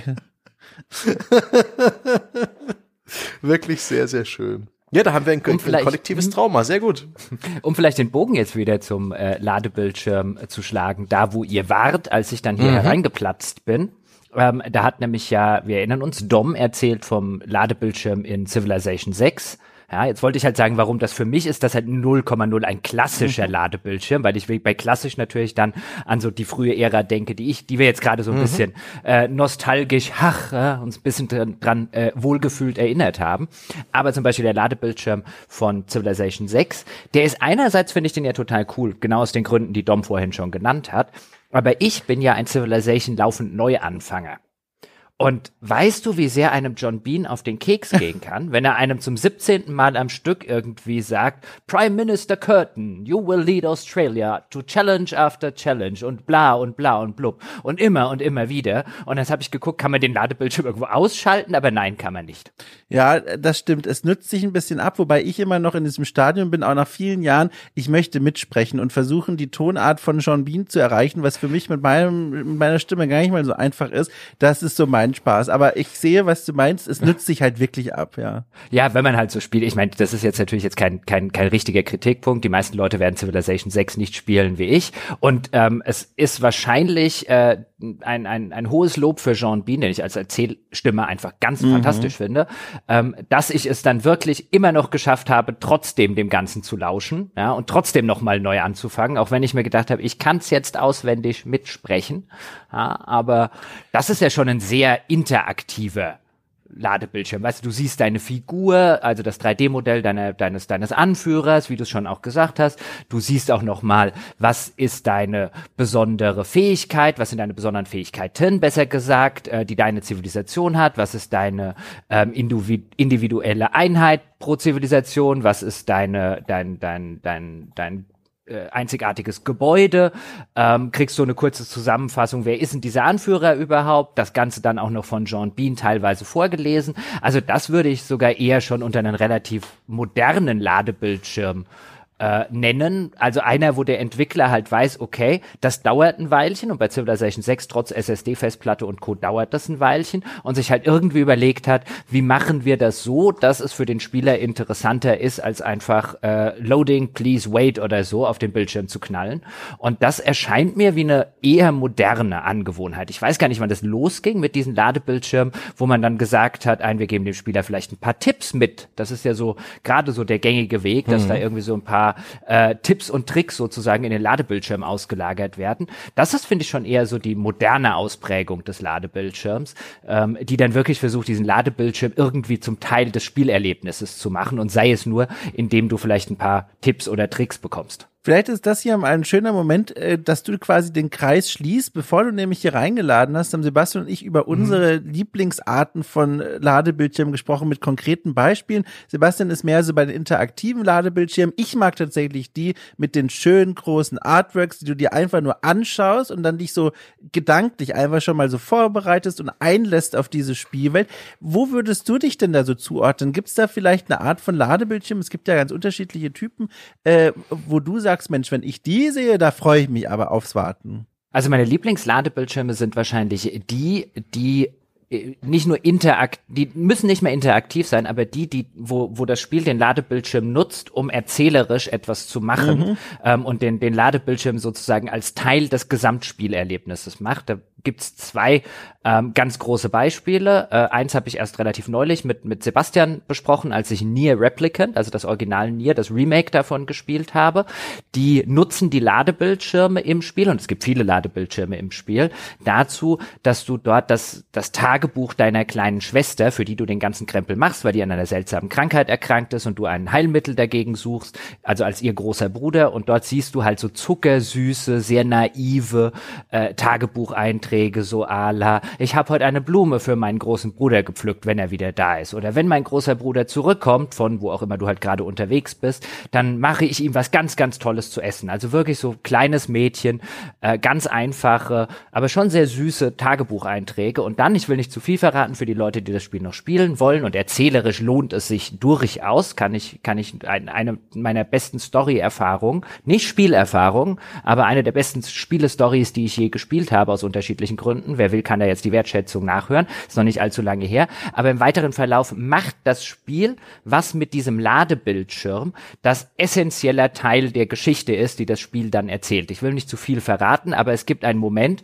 wo man denkt, jetzt kommt der Ladebildschirm so, wie man ihn halt kennt, weil man halt einfach drauf geprägt ist. Es kommt halt immer diese Tagebucheintragung, klar wiederholen die sich irgendwann und dann kommt da was völlig anderes. Und das funktioniert so gut, ähm, weil die das vorher etabliert haben, eben mit diesen Tagebucheinträgen und die immer und immer wieder sich haben wiederholen lassen und du bist es halt einfach irgendwann, ist richtig sozusagen in dein, äh, in Fleisch und Blut übergegangen, ja, jetzt ich wechsle in ein Gebiet und jetzt kommt wieder so eine Tagebuchaufzeichnung, bam, irgendwann kommt was anderes. Und das ist super gemacht, weil das macht aus dem Laden Ladebildschirm, der ja eigentlich etwas ist, was man im Idealfall gar nicht haben wollen würde als Entwickler, weil ich glaube, die meisten Entwickler stehen dort draußen und sagen, natürlich ist uns lieber, wenn unser Spiel ohne Ladebildschirme einfach von Anfang bis Ende durchläuft. Das hält den Spieler halt eher dabei. Da sitzt er nicht da und sagt, ah, blöd, Ladebildschirm.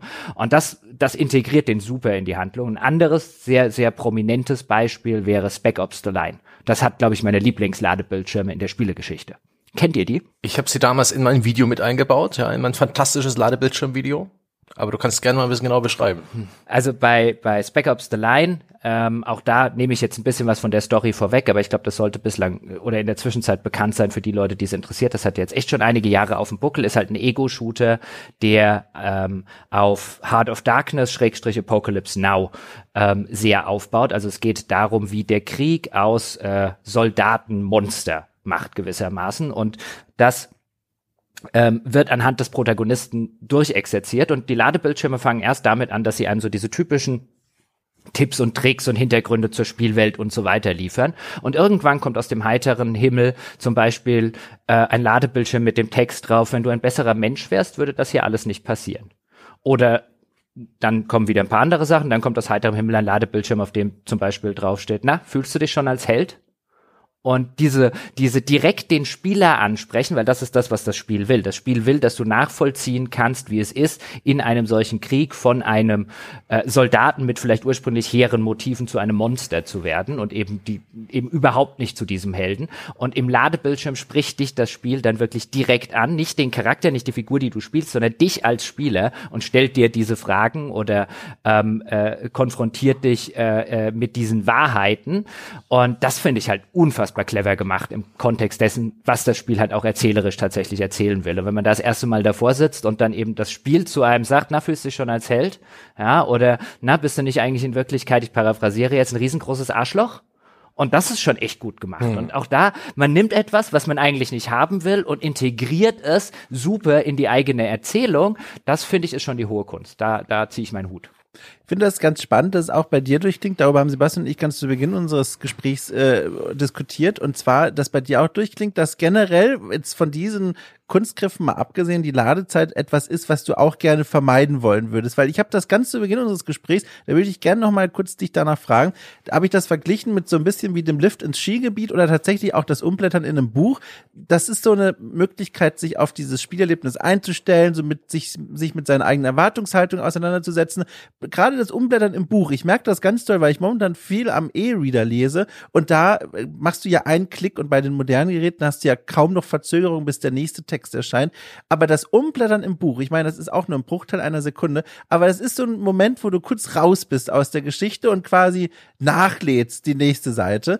Und das ist was, was ich sehr schätze, auch beim Spiel gerade. Ist es denn bei dir dann so, also habe ich das richtig rausgehört, dass du das tendenziell auch, wenn möglich, gerne drauf verzichtest? Also wenn jetzt nicht jemand wie in diesem Fall den Ladebildschirm ja. nutzt, äh, um, um, um seine Erzählung auch damit zu erweitern und zu unterfüttern, ähm, würde ich sagen, im Idealfall ja, mhm. hätte ich keinen Ladebildschirm. Aber ich komme natürlich auch aus der Generation, wie jetzt schon geschildert, ähm, schon als, als kleines Kind vom C64, Jugendlicher später am PC. Ich bin halt mit gewaltigen Ladezeiten aufgewachsen. Und ich glaube, weißt du, wenn du die, die alten C64-Ladezeiten und mhm. das Kettenwechsel zum Beispiel nimmst, das würde heute kein Mensch mehr machen. Da würden die Leute heute sagen, ich glaube, dass du Hasen hast. Ja, gib mir ein anderes Spiel.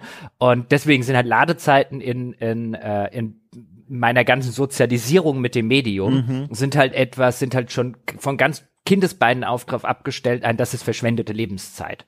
Und mag sein, weißt du, wenn, wenn man eher, wenn man ein bisschen später dazugekommen ist auf die Party wie du jetzt doch, mm. dass man es da nicht ganz so extrem sieht, aber bei mir ist halt echt immer drin, ah oh nein, schon wieder ein Ladebildschirm. Mm. Und wenn sie schon, ich akzeptiere ja, dass sie existieren müssen, dann sollen sie bitte so kurz sein, wie es nur irgendwie geht. Und wenn ich, wenn, weißt du, wenn dabei sowas unter den Tisch fällt wie irgendwelche Tipps und Tricks und kleinere Hin Hintergrundsnippets oder so, dann ist mir das lieber, als dass ich das habe. Willst du denn die beiden Beispiele hier, Nier und Spec Ops, zu deinen Lieblingen zählen oder gibt es noch einen anderen Ladebildschirm, wo du sagst, boah, also der, der hat mich äh, begeistert zurückgelassen, Jochen? Nee, begeistert fällt mir gerade ja. sonst und fiel mir auch im Vorfeld nichts ein. Wieso?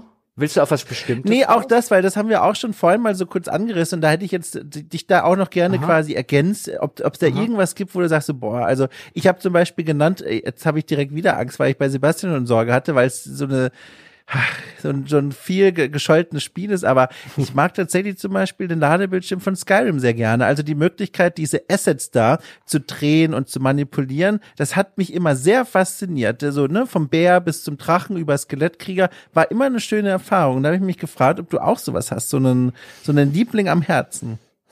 Also ich äh, vor, vor vielen Jahren hätte ich wahrscheinlich mit Assassin's Creed geantwortet. Ah, ja. Zwei, glaube ich, weil bei Assassin's Creed 2 war es damals war schon, bin mir ziemlich sicher schon so, dass du in den Ladebildschirm ja. konntest du halt Ezio, konntest halt mit dem irgendwo in so einer Art Nirvana rumlaufen. Das haben wir auch schon genannt. Schlagen genau, ja. und hauen, genau. und das war beim ersten Mal fand ich das richtig geil, ja. weil das da hast du wieder den interaktiven Ladebildschirm und so kannte ich das vorher nicht, aber das macht seitdem jedes Assassin's Creed und mittlerweile stehe ich da und denke, boring. Äh, deswegen, das, das war halt beim ersten Mal cool und hat sich seitdem abgenutzt. Aber nee, ich weiß, ich fand die von Mass Effect immer ziemlich geil. Äh, also jetzt nicht unbedingt die Ladebildschirme, die als, äh, als, als Aufzugsfahrt äh, kaschiert waren, aber so, wenn du da irgendwo durchgeflogen bist durch eins von diesen Mass Effect Relays und dann hast du beim Ladebildschirm dieses große Relay gesehen, die waren schon ganz stylisch gemacht, das haben die schon relativ gut gemacht. Äh, das ist mir zumindest auch noch positiv in Erinnerung. Ähm, Ansonsten, gut, ich hätte noch ein Dark Sun. Ein, ein Rollenspiel aus den 90ern von SSI, ähm, bei dem, äh, bei, ja, ja, bei dem irgendwie ein, ich glaube, es war ein Djinn oder so, eine Stimme, die immer, wenn der Ladebildschirm angefangen hat, hieß es irgendwie, please wait. Also auf so einer, mhm. von, von, von so einer Djinns-Stimme oder so. Die ging einem nach dem 20. Mal fürchterlich auf den Sack, aber am Anfang war die cool. Und auch da sowas, was, das war noch die Zeit, wenn der, wenn der Computer mit dir an Stellen gesprochen hat, wo du es mm. nicht gewohnt bist, ja, dann war so, oh, guck mal hier, Sprachausgabe. Hm. Ich finde, äh, der Punkt, warum Ladebildschirme nerven, ist auch noch irgendwie äh, ganz spannend und wann sie nerven. Es gibt da so ein paar, äh, so ein paar Beispiele. Zum Beispiel, wir hatten ja schon Destiny genannt, wo es diese als, als irgendwie Raumschiffflug getarnten langen Ladebildschirme gibt. Und die nerven manchmal ganz schön, wenn man einfach nur schnell irgendwas erledigen will. Und man ist irgendwie in zwei, drei dieser Bildschirme hintereinander gezwungen, weil du kann, kannst gar nicht erstmal irgendwie auf einen Zielplaneten, du musst erstmal dahin fliegen und, du, und dann gibt's noch einen neuen Ladebildschirm und du musst was Neues auswählen, um überhaupt zu landen. Das ist einfach so eine Menü, Geschichte. Das hätte ich gern schon irgendwie schneller gehabt. Ich weiß doch schon, wo ich hin will. Ich brauche nicht zwei Ladebildschirme. Lass mich doch direkt zum Ziel springen. Ich glaube, Mass Effect, die Reihe hatte bei Andromeda auch ein ähnliches Problem, wenn man irgendwie sehr schnell von A nach B wollte und irgendwie mit seinem Raumschiff landen. Ich habe da zumindest Artikel gelesen, die da auch sehr gescholten haben, wie oft man sich da irgendwelche wiederholten Ladebildschirme anschauen muss. Das ist echt nervig. Also wenn du, wenn du vielleicht sogar im Endgame von irgendeinem Spiel bist und die Ladebildschirme sind lediglich irgendwie Hindernisse von etwas, was du eigentlich längst weißt und kannst und du willst es bloß schneller dadurch und dass die Entwickler haben nicht daran gedacht, dir irgendwelche Abkürzungen zu geben. Und zum anderen ist es die Häufigkeit von Ladebildschirmen. Das ist Gott sei Dank deutlich besser geworden, aber es gab so eine Ära PS3 und PS4, wo es manche Spiele gab, die einfach ständig kleine Ladepausen hatten. Und das ist so nervig, insbesondere wenn man das dann eben am PC spielt, eine PC-Portierung. Das ganz hervorragende eigentlich, Yakuza Like a Dragon, dieses äh, erste rundenbasierte Rollenspiel plötzlich in diesem Yakuza-Universum. Und ich glaube auch bei den alten Yakuza-Spielen, da kann ich es aber nicht hundertprozentig garantieren. Da hast du Mini-Ladebildschirme vor jedem Kampf, nach jedem Kampf. Äh, wenn du in jedes Gebäude, wo du reingehst, kommt kurz dieser mm. diese Schwarzblende, Loading und dann wieder die Blende raus. Grauenhaft. Und das ist einfach in der, in der Häufigkeit, die sind nicht lang, die sind wirklich kurz, aber in der Häufigkeit ist es extrem nervig. Und klar, das liegt daran, dass die traditionell bei ähm, Ryoga Gotoku Studios äh, völlig veraltete Technik benutzen. Das ist immer schon B-Ware. Das läuft immer auch auf sehr alten äh, Konsolen mit langsamen Festplatten. Da ist es klar, dass da irgendwo die Zeit geschaffen werden muss für diese Plattform, Daten nachzuladen. Aber auf einem modernen PC oder der PS5-Version, wo man jetzt beispielsweise ist ja gerade bei PS Plus mit drin, da ist es, und ich glaube bei Xbox war es auch schon mit dem Abo, das ist einfach dann entsetzlich. Und das wirkt so altmodisch und das wirkt hm. wie, wie so ein Fremdkörper. Das ist echt krass, wie sich da auch meine, meine, meine Spielgewohnheiten verändert haben. Mir ist die eine lange Ladepause, wie bei einem GTA am Anfang, so viel lieber als ein Dauerfeuer mhm. an Kleinstladepausen. Das ist ja, das haben ja auch die Bethesda-Spiele. Ihr mhm. habt ja mhm. schon über Skyrim gesprochen, aber auch die, die Fallouts, auch die alten, mhm. also die Fallout 3 und Fallout New Vegas schon, hatten ja immer dieses Phänomen, du hast diese große Oberwelt, in der es keine ersichtlichen Ladezeiten für dich als Spieler gibt, aber dann bist du in einer Stadt und dann willst du ins Haus von Bewohner A gehen, dann und danach in die Kneipe und danach zum Schmied und jedes Mal ist es Ladepause mhm. für ins Haus reingehen, Ladepause für aus dem Haus rausgehen, Ladepause für in die Kneipe reingehen, Ladepause für aus der Kneipe rausgehen und das äh, ist halt so ein, ich verstehe, warum das die technische Limitation gewesen ist natürlich und dass das bislang mit der Technik, zumindest so wie es Bethesda gebaut hat, nicht funktioniert hat. Aber da siehst du schon, ich habe vor etlichen Jahren, da war ich noch bei der GameStar, hatte ich ein Interview mit dem Todd Howard äh, geführt. Das kann man, glaube ich, auch heute noch GameStar Interview Todd Howard, wen es interessiert. Ähm, äh, da hat er viele interessante Sachen gesagt und eine der interessantesten Sachen fand ich schon damals so aus Sicht des Entwicklers äh, hatte ich ihn glaube ich danach gefragt wie so ist was, wie er denkt wie sich die Spiele dann weiterentwickeln auch die Bethesda Spiele jetzt wenn moderne moderne neue Konsolengenerationen dazukommen und so weiter. Und seine erste Antwort war ein stell dir eins unserer Spiele vor wo du diese Ladepausen nicht hast. Mhm. ähm, also das war bei dem ganz oben sozusagen auf der Prioritätenliste von Dingen die wir mit der neuen Technik abschaffen müssen sind das bei dem die Ladepausen. Und ich kann mir das auch durchaus vorstellen, weißt du, dass so, so wie ich es vorhin auch meinte, wenn du Entwickler bist und gerade von so einem Spiel, dann wirst du wissen, dass du halt einfach Leute hast, die irgendwann aufhören zu spielen, weil ihnen das jetzt ein Ladebildschirm zu viel geworden ist, wenn sie halt in der Stadt ähm, von Questgeber A zu B zu C und so weiter und du hast immer diese Pausen dazwischen und die Entwickler werden auch wissen, dass längst nicht alle Leute so, so Rechner haben, wie wir sie vielleicht zu Hause rumstehen haben. Und ich glaube, für die ist das wirklich, was so die, was so das Long-Term Engagement mit ihren Spielen angeht, ist das, glaube ich, eine der Sachen, ähm, wo sich so ein Entwickler von dieser Sorte Spiel drauf freut, eben dann was machen zu können, wie du es schon gesagt hast, nämlich einen großen Ladebildschirm am Anfang und danach nichts mehr. So ähnlich ist es ja auch bei Red Dead Redemption 2 zum Beispiel. Außer natürlich, wenn du Schnellreise machst, dann hast du einen Ladebildschirm, aber ansonsten hast du da ja keinen unterbrechenden Ladebildschirm. Sowas geht halt nur mit der modernen Technik. Das ging halt früher nicht und ich bin echt sehr gespannt auf das nächste große Bethesda-Spiel. Das wird jetzt im ersten Schritt mal Starfield werden, aber allein ein Elder Scrolls, wo du in jedes Haus einfach reingehen kannst ohne Ladebildschirm, das ist schon äh, finde ich ein kleiner Quantensprung auf einer auf einer nicht so sehr sichtbaren Ebene, aber ich glaube, der wird diese Sorte Spiel extrem gut tun. Ja, äh, am Rande, jetzt kürzlich die für mich, wusste ich gar nicht, dass es das gibt, äh, überhaupt diese Kategorie von schlecht, aber die für mich schlechteste Ladezeit und Ladebildschirm jetzt tatsächlich entdeckt. Und zwar, ich habe es vorhin schon mal erwähnt, Farthest Frontier, ne, diese Wirtschaftsaufbausimulation-Strategiespiel. Und dort gibt's nämlich Ladezeiten unbeabsichtigt, geschuldet wahrscheinlich hoffentlich dem Early Access. Aber wenn ich zwischen Statistiken im Spiel herumschalte, nachdem mein Spiel schon eine Weile läuft, diese Stadt also schon etwas gewachsen ist und ich im Spiel Statistiken herumschalten möchte zwischen Produktion und, und Menge an gelagerten Waren, dann freeze der komplette Bildschirm und es dauert so ein bis zwei Sekunden, bis mir die Statistik angezeigt wird. Das ist äh, kleine Tangente, aber das ist eine ganz neue Form von Qual. Unerträglich. Oh. Das ist ja, hart, das, das, ist hart. Das ist wie wenn du beim Fernsehen umschaltest und es dauert eine Sekunde, Oh bis Gott. der neue Kanal kommt. Richtig, ja. Oh Gott. Uh. Darüber off topic, ja, aber moderne HD-TVs, ja, mit ihren langen Umschaltzeiten, weil da Bildprocessing und alles mit drin ist, ist ja entsetzlich. Die Leute, die Jugend von heute kann überhaupt nicht mehr den Zauber des Zapping nachempfinden, den wir an unseren analogen Fernsehen genossen haben, wo wir einfach fünf Fernsehkanäle innerhalb von drei Sekunden kurz nach interessanten Inhalt checken konnten. Geht nicht mehr. Entsetzlich. Das stimmt. Äh, Fun Fact, ich habe mir extra ein äh, äh, OLED-TV damals gekauft, bei dem, bei dem drin stand äh, und von Nutzern gesagt wurde, der schaltet schnell um. Hm. Weil ich finde, dass meine, meine Mutter hat sich dann einen, einen anderen andrehen lassen und da ist es wirklich so, du schaltest auf den nächsten Kanal und es dauert so eine Sekunde, bevor der kommt und es wird mich völlig zur Weißglut treiben. Ich hatte noch so einen kleinen Fernseher in meinem Kinderzimmer, da war, der, war ein Schwarzbild, wenn du zwischen Kanälen geschaltet hast. Also das Bild war komplett schwarz und dann wurde das neue Bild quasi erst gezeigt. Das war auch ungewohnt. Hm, ärgerlich, ärgerlich. Nee, schnelles Zappen ist wichtig und äh, gut. aber auch bei Spielen Habt- bin ich ungeduldig. Haben wir, haben wir, wenn ihr schon über eure Lieblingsladebildschirme gesprochen habt, habt ihr auch schon über eure Hassladebildschirme gesprochen? Tatsächlich noch nicht, das ist noch offen. Hm, na dann, dumm, leg mal los.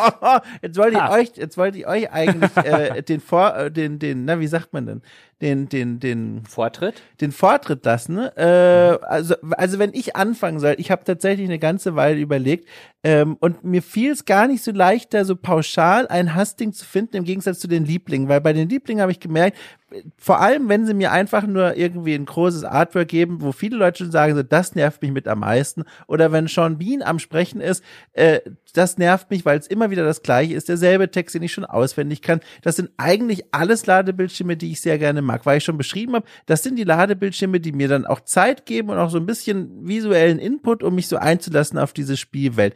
Es gibt aber tatsächlich einen eine Art von Hassbildschirm, Ladebildschirm, der, der mich bis heute immer noch verfolgt. Und tatsächlich sind wir jetzt wieder bei Dungeon Siege. Und zwar bei Dungeon Siege, ne? Also ein 3D-Rollenspiel, 2002 ist es erschienen.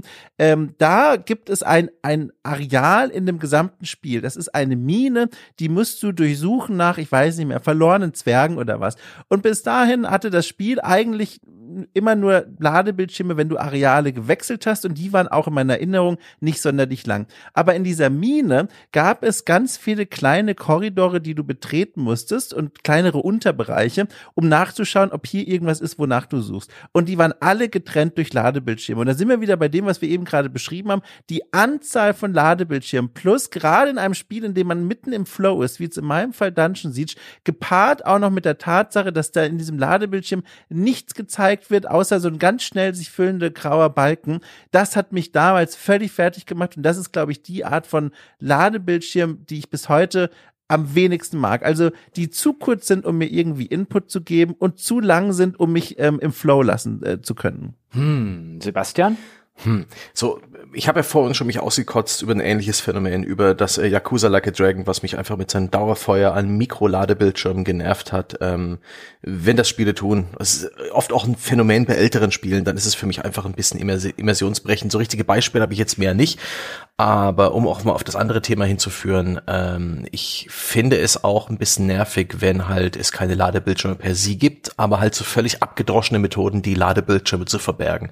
Sprich halt so Aufzugfahrten oder lange, lange nicht abbrechbare Dialogsequenzen und so weiter. Oder halt die Tatsache, dass dein Charakter plötzlich so zu Kriechgeschwindigkeit gebremst wird in irgendeinen Dialog ähm, äh, gefangen, den er sich mit, mit einem NPC liefern muss, damit einfach hastig im Hintergrund die Spielwelt nachgeladen wird. Und das ist dann das die ersten drei, vier Spiele, die das gemacht haben, waren innovativ und cool und inzwischen ist es aber, inzwischen ist es nicht mehr cool, sondern so, äh, schon wieder eine von den Sequenzen. Man denke an das, ne, ein Charakter drückt sich vorsichtig an äh, einer Felsspalte hindurch oder an so einem, Abgrund, geht ganz langsam über diesen Felssims und die Kamera schaut nach unten und ich denk mir, Ladebildschirm, Arschloch. Okay, weil mein äh, momentanes äh, Hassobjekt, Hass ist natürlich ein bisschen zu viel gesagt, aber wir sind hier ja im Sonntagskast und ich habe mir auch schon hier ein, äh, habe mir hier auch schon ein, ein Bembel aufgemacht, ja, ein Feierabendbembel sozusagen. Und äh, äh, was mich gerade annervt, sind eben diese Tipps und Tricks Ladebildschirme, wenn sie halt nur solche Dö Sachen reinschreiben. Und das geht mir irgendwann handfest auf den Keks, wenn ich so ein Spiel länger spiele. Und wo ich mir dann so denke, weißt du, so die Sorte eins verlaufen, Fragezeichen, werft doch einen Blick auf die Karte. Und ich denke mir, für wie bescheuert haltet ihr mich eigentlich? Und da gibt's mittlerweile einige äh, äh Vertreter oder Täter, ähm, dieser Sorte Ladebildschirm, wo die, wo die vermeintlich nett gemeinten Tipps und Tricks eher sowas sind, wo ich davor sitze und mir denke, du hältst mich gerade für den größten Vollidioten auf mm. diesem mhm. Planetenspiel, oder? Und ich finde das ein bisschen schade, weil ich eigentlich die Idee ganz knuffig finde, ja, wo man hat auch nochmal die Möglichkeit, einem Spieler vielleicht ein Feature nochmal zu, äh, an ein Feature zum Beispiel zu erinnern, was man jetzt vielleicht vor etlichen, äh, vor ein paar Stunden schon eingeführt hat, aber selten benutzt wurde. So denk dran, du kannst das und das kannst du auch noch machen. Oder es gäbe eine Reihe von Sachen, äh, glaube ich, in jedem Spiel. Also ich glaube, ich sitze dann da und denke mir, ich könnte jetzt aus dem Stegreif bessere Ladebildschirmtipps schreiben, ja, als der Entwickler, der sich, keine Ahnung, die letzten drei Jahre mit dem Spiel beschäftigt hat, einfach weil es auf so einer auf so einer ganz auf so einem ganz niedrigen Level ist, wo man dann denkt, okay, du hältst mich schon für einen kleinen dummen Grundschüler. Spiel. Ja, ähm, das nervt mich dann tatsächlich handfest. Da würde ich ja mal gern wissen, also die Frustration teile ich natürlich, weil ich ja jetzt auch schon Spiele in meinem Leben gespielt habe. Aber ich würde mich mal interessieren, wie wichtig diese Tipps eigentlich dann für diejenigen sind, die wirklich jetzt dann in ein Alter kommen, wo sie dann zum ersten Mal Spiele spielen und jetzt eben nicht mehr wie wir damals mit der Welt der Handbücher aufwachsen, wo man dann all das nachlesen kann, wie funktioniert eigentlich ein Spiel, sondern die vielleicht auf eine Weise diese Tipps auch einfach dankend annehmen. Das würde mich mal interessieren, ob es diese Gruppe überhaupt gibt oder ob die, die jungen Kids von heute schon so affin sind mit dem Kram, dass sie das gar nicht mehr eigentlich nötig haben.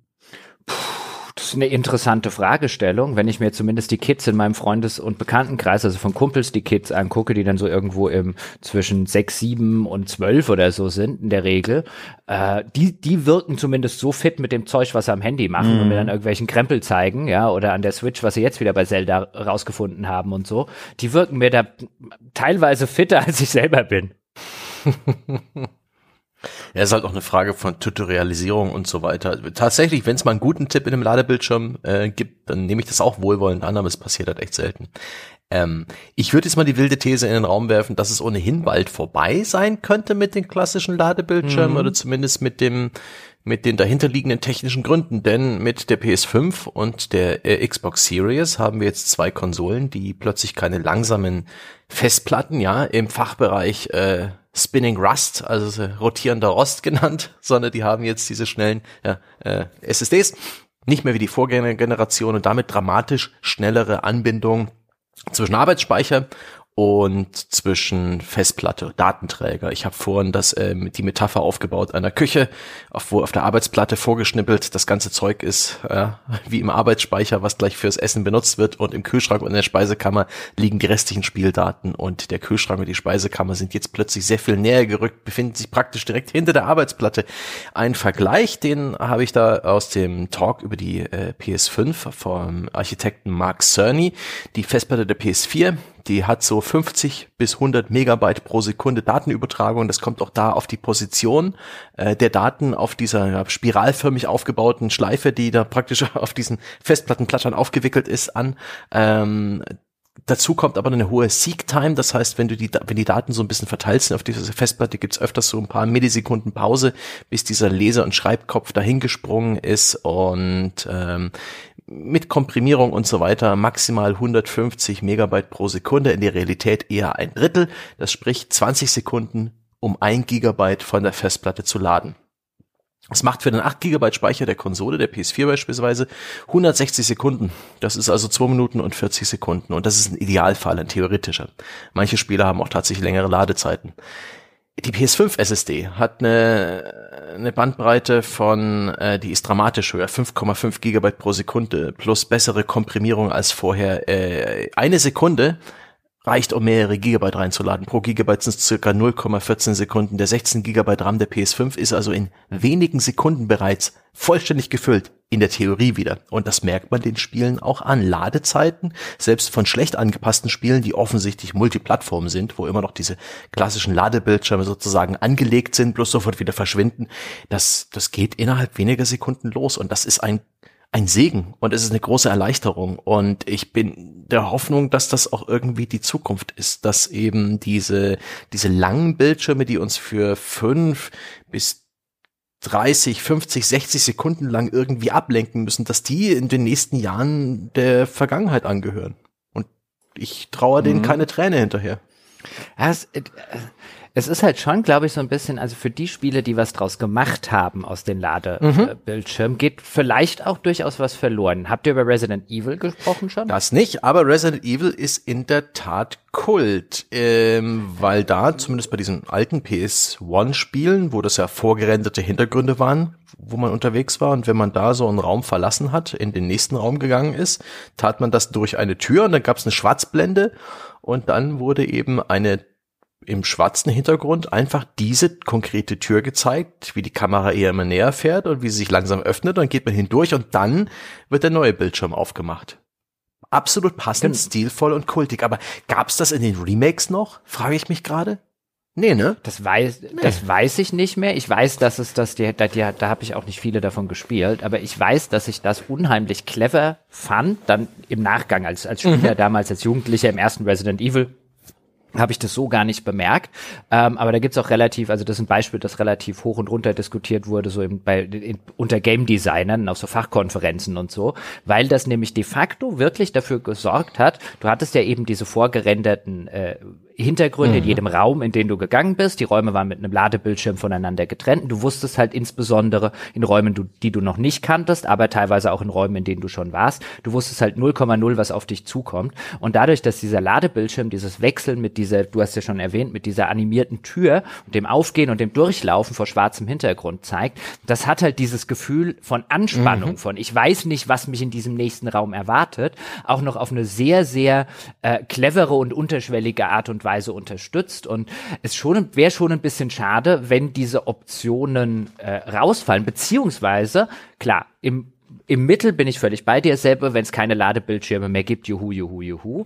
Ich fände allerdings schade, wenn Entwickler, die eine coole Idee hätten, wie sie sowas nutzen können, die nicht implementieren würden. Also ich könnte mir sogar vorstellen, wenn es technisch keinen Grund mehr für Ladebildschirme gibt, äh, dass einige Spiele trotzdem welche haben. Ja, ich, da knüpfe ich direkt an. Das ist meine These, dass, äh, dass die nicht mehr notwendigen Ladezeiten und nicht mehr spürbaren Ladezeiten es ironischerweise das Beste sein könnte, was Ladebildschirm passieren kann, weil dann eben die Notwendigkeit, wie du gerade beschrieben hast, wegfällt und jetzt eben nicht mehr alle das machen müssen und sich denken, mein Gott, wir müssen da irgendwas draufschreiben, dann texte halt hin, wenn du dich ducken willst, dann drück die, äh, dann drück die Ducktaste oder sowas, sondern dass das jetzt zu einer Option wird, die man dann auch tatsächlich als ein Stilmittel nutzen kann. Also, dass wir mhm. dann jetzt nur noch die Ladebildschirme kriegen, die auch Ladebildschirme sein wollen. Also wo wirklich Leute sagen, so, und wir benutzen diese Unterbrechung des Spiels jetzt, um dem Spiel irgendwas noch dazuzugeben, wie zum Beispiel bei einem Spec of the Line. Hm. Aber mein Gott, wir sind in der Ära, wo es wirklich Ladebildschirme gibt. Das heißt, so ab der bei den Konsolenspielen so ab dem CD-Laufwerk, was halt wirklich verhältnismäßig langsame Datenübertragung hat und wirklich halt eine Zeit lang die Spieldaten äh, auf den Arbeitsspeicher der Konsole schaufeln muss, also ab der PS2, der Dreamcast, dem GameCube und so weiter, ähm, bis zur heutigen Zeit, das ist eine relativ lange Ära, das sind tausende Spiele erschienen.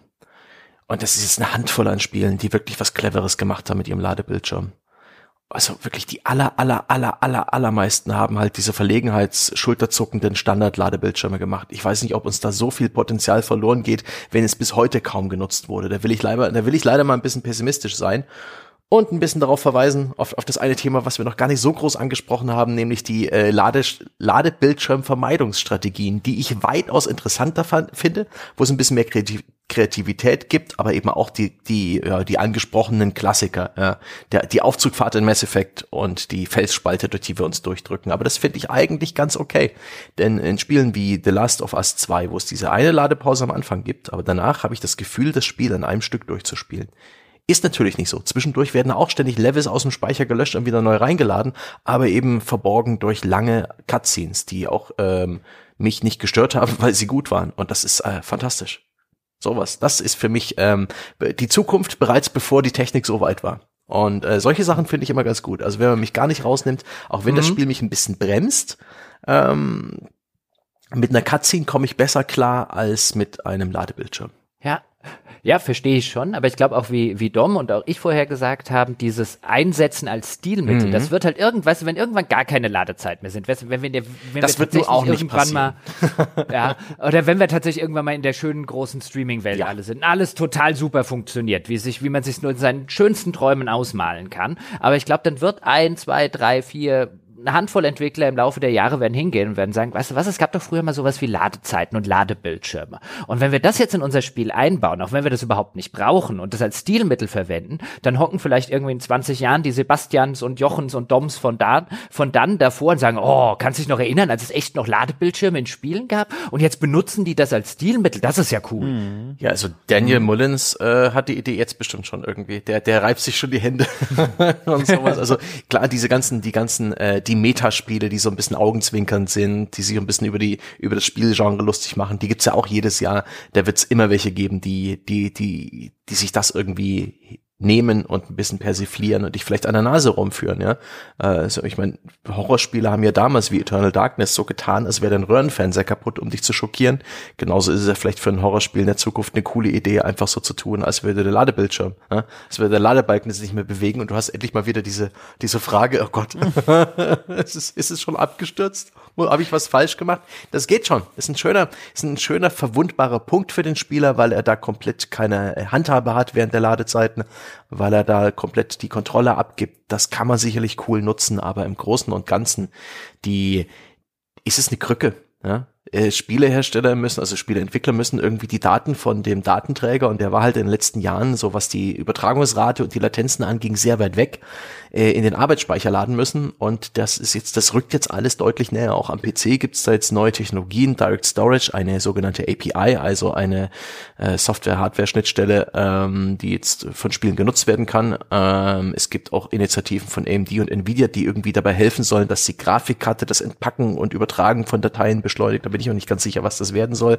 Auf jeden Fall, es geht jetzt alles in die richtige Richtung. Irgendwie Daten näher ranbringen, schneller verfügbar machen und äh, den ungeduldigen Sebastian Stange schneller dahin ja, bringen, wo er hin will, ja, zu den saftigen Headshots und den, den 50x Combo Boni. Denn das will sein Endorphinhaushalt bitte jetzt gleich sehen.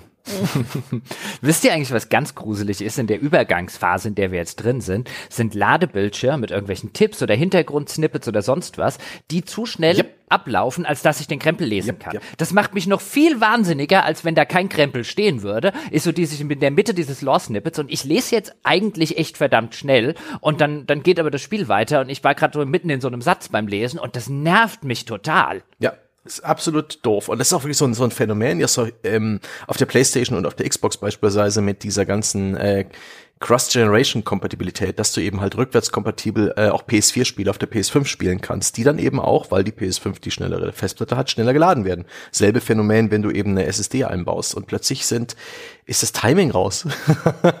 du, du kommst nicht dazu, das richtig zu lesen. Das ist vielleicht sogar mal irgendwie ein interessanter Tipp oder irgendwas, was du nur so aus dem Augenwinkel siehst und willst dich darauf konzentrieren und weg ist es. Eine lustige Umkehr von dem gleichen Problem ist, dass ich mich immer wieder dabei erwische, wie ich lade Bildschirme verlasse, sobald ich kann, obwohl ich eigentlich sie noch weiter lesen will. Also das ist auch ganz lustig. Ladebildschirm lädt und da steht irgendwas Spannendes. Ich lese das. Unten rechts wabert irgendein Button und dann plötzlich gibt er mir zu erkennen, wenn du willst, kannst du jetzt weiterspielen. Und ich Idiot drücke da immer drauf, weil ich so konditioniert auf diese Buttons bin, dass ich dann den Ladebildschirm verlasse, ohne es eigentlich zu wollen. Ist mir bei Horizon Forbidden West, glaube ich, häufiger passiert, das ist nämlich eines dieser Spiele mit den wahnsinnig schnellen Ladebildschirmen. Hm. Ja, das ist eigentlich ein gutes Feature, muss ich sagen. Das ist Best Practice, wenn du schon einen Ladebildschirm hast, der dir irgendwas zum Lesen gibt oder eben eine Cutscene hast, die eine Ladepause überbrückt, eine Cutscene, die du in dem Moment nicht abbrechen kannst.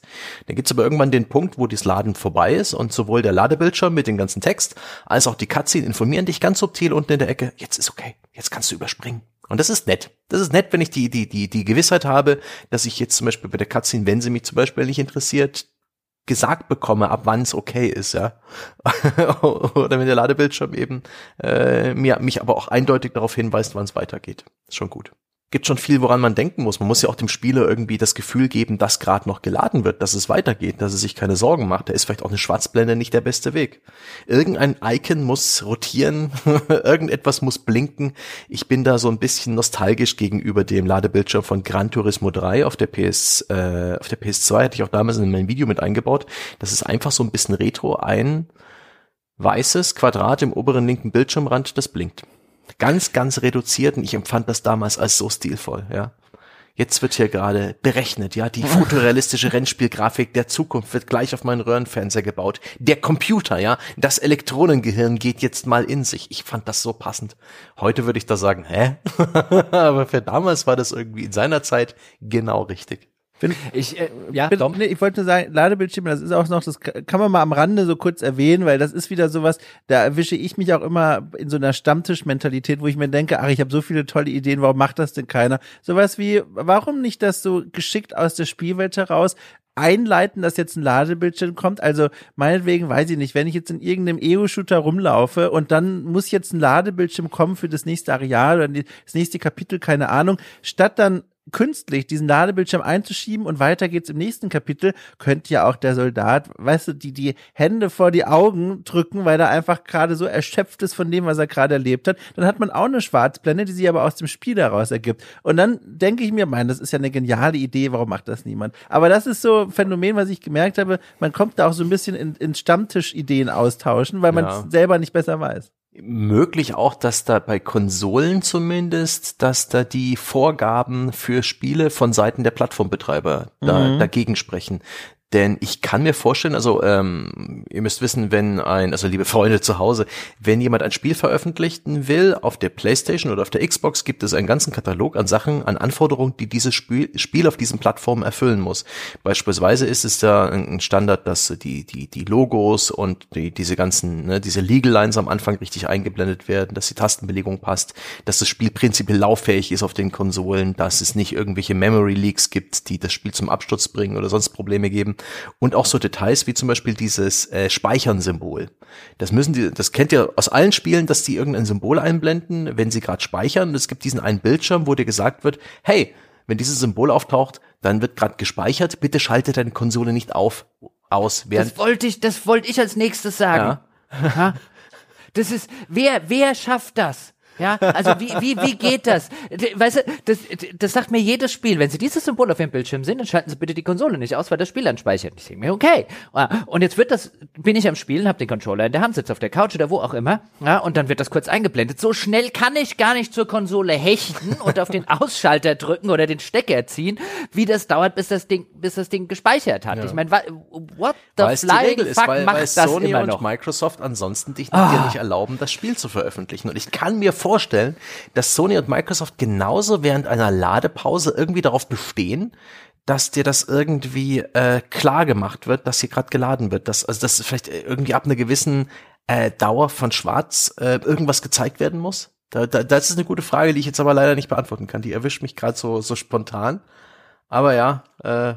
also ich, ich frage mich halt jedes Mal ein, was müsste ich denn hier an Setup herstellen, damit ich überhaupt in der Lage wäre, dieses Spiel abzubrechen, während das, äh, die Konsole auszuschalten, während das Spiel Autosave. Also ich müsste mich extrem nah an die Konsole ransetzen, einen Finger schon irgendwie am Knopf oder hinten am Stecker haben und den dann auch wirklich schnell ziehen. Ja, brauchst du, brauchst du wahrscheinlich echt flinke äh, Reflexe. Ich denke, dieses Relikt geht ein bisschen auf so Sonderfälle vor. So Spiele, die halt eine große Topografie haben. Keine Ahnung, ich kann mir vorstellen, dass Spiele sowas wie ein Fallout 3 auf der PS3 unglaublich lange gebraucht haben, um zu speichern, weil halt die die, die Position von allen Gegenständen, mit denen du hantiert hast, diese in der Spielwelt, die du in der Spielwelt irgendwo hingetan hast, ja gespeichert werden wird in deinem, äh, in deinem Safe Game. Das ist ja der, Vorteil dieser Creation Engine, dass sowas ein bisschen länger speichert und dir da vielleicht die Möglichkeit gibt, das Spiel innerhalb dieser Zeit zu, zu beenden. Aber ja, ist ein, ein, ein Relikt, ein Wurmfortsatz, ja. Der kleine Stummel unseres Reptilienschwanzes, den wir noch äh, am, am Hintern haben. Ja, aber, äh, natürlich, aber selbst in den Spielen, weißt du, da kannst du ja auch, kannst ja auch manuell abspeichern. Mhm. Ja, also auch da wieder, warum sollte, also was ist denn der, der Use Auch beim manuell abspeichern wird dieses Logo eingeblendet, dieses kleine Symbol, solange der Speichervorgang noch stattfindet. Die wollen halt verhindern, dass ja, du deine Safe Game corruptest. Das, ja, aber wie gesagt, ich müsste, da, da musst du dich schon echt mutwillig für anstrengen. Also ich kann dir sagen, wenn du Dark Souls spielst und an einer gewissen Stelle immer wieder stirbst, dann kann man innerhalb von Sekunden so ein Spiel im Dashboard beenden. Und da hat's mich manchmal tatsächlich schon zurückgehalten, nur weil ich gesehen habe, es wird gerade gespeichert. Ähm, oder irgendwas gemacht mit diesem Symbol. Also man hm. kann es schon, wenn man will. Aber ja, das sind so, ja, das, das sind so diese, diese Bestandteile, die Ladepausen, genauso wie Tutorials, das sind so ein bisschen Sachzwänge von Spielen, die, äh, um die man nicht so richtig umhinkommt, genauso Menüführung, äh, auf dem PC konkret das Grafikmenü, wo es auch wirklich ein großes Spektrum gibt, von gut bis schlecht, von, von interessant bis langweilig und so weiter, die, die schon irgendwie äh, ganz interessant sind, wo man auch definitiv als Rezipient und gerade als Klugscheißer wie bei uns in so eine Stammtischlaune kommt. Also ich würde ja. Oh, aber ich glaube, viele von diesen Ideen scheitern dann auch vielleicht an den, an den Playtests mit normalen Menschen. Wer weiß, wie viele Game Designer schon kreative Ladepausen-Ideen haben, die dann äh, in so einem ne, in so einem Feldtest mit den ersten 20 Spielern ja zufällig ausgewählt aus einer breiten Demografie gescheitert sind, weil die Leute es jeweils nicht kapiert haben, was der da Kreatives will.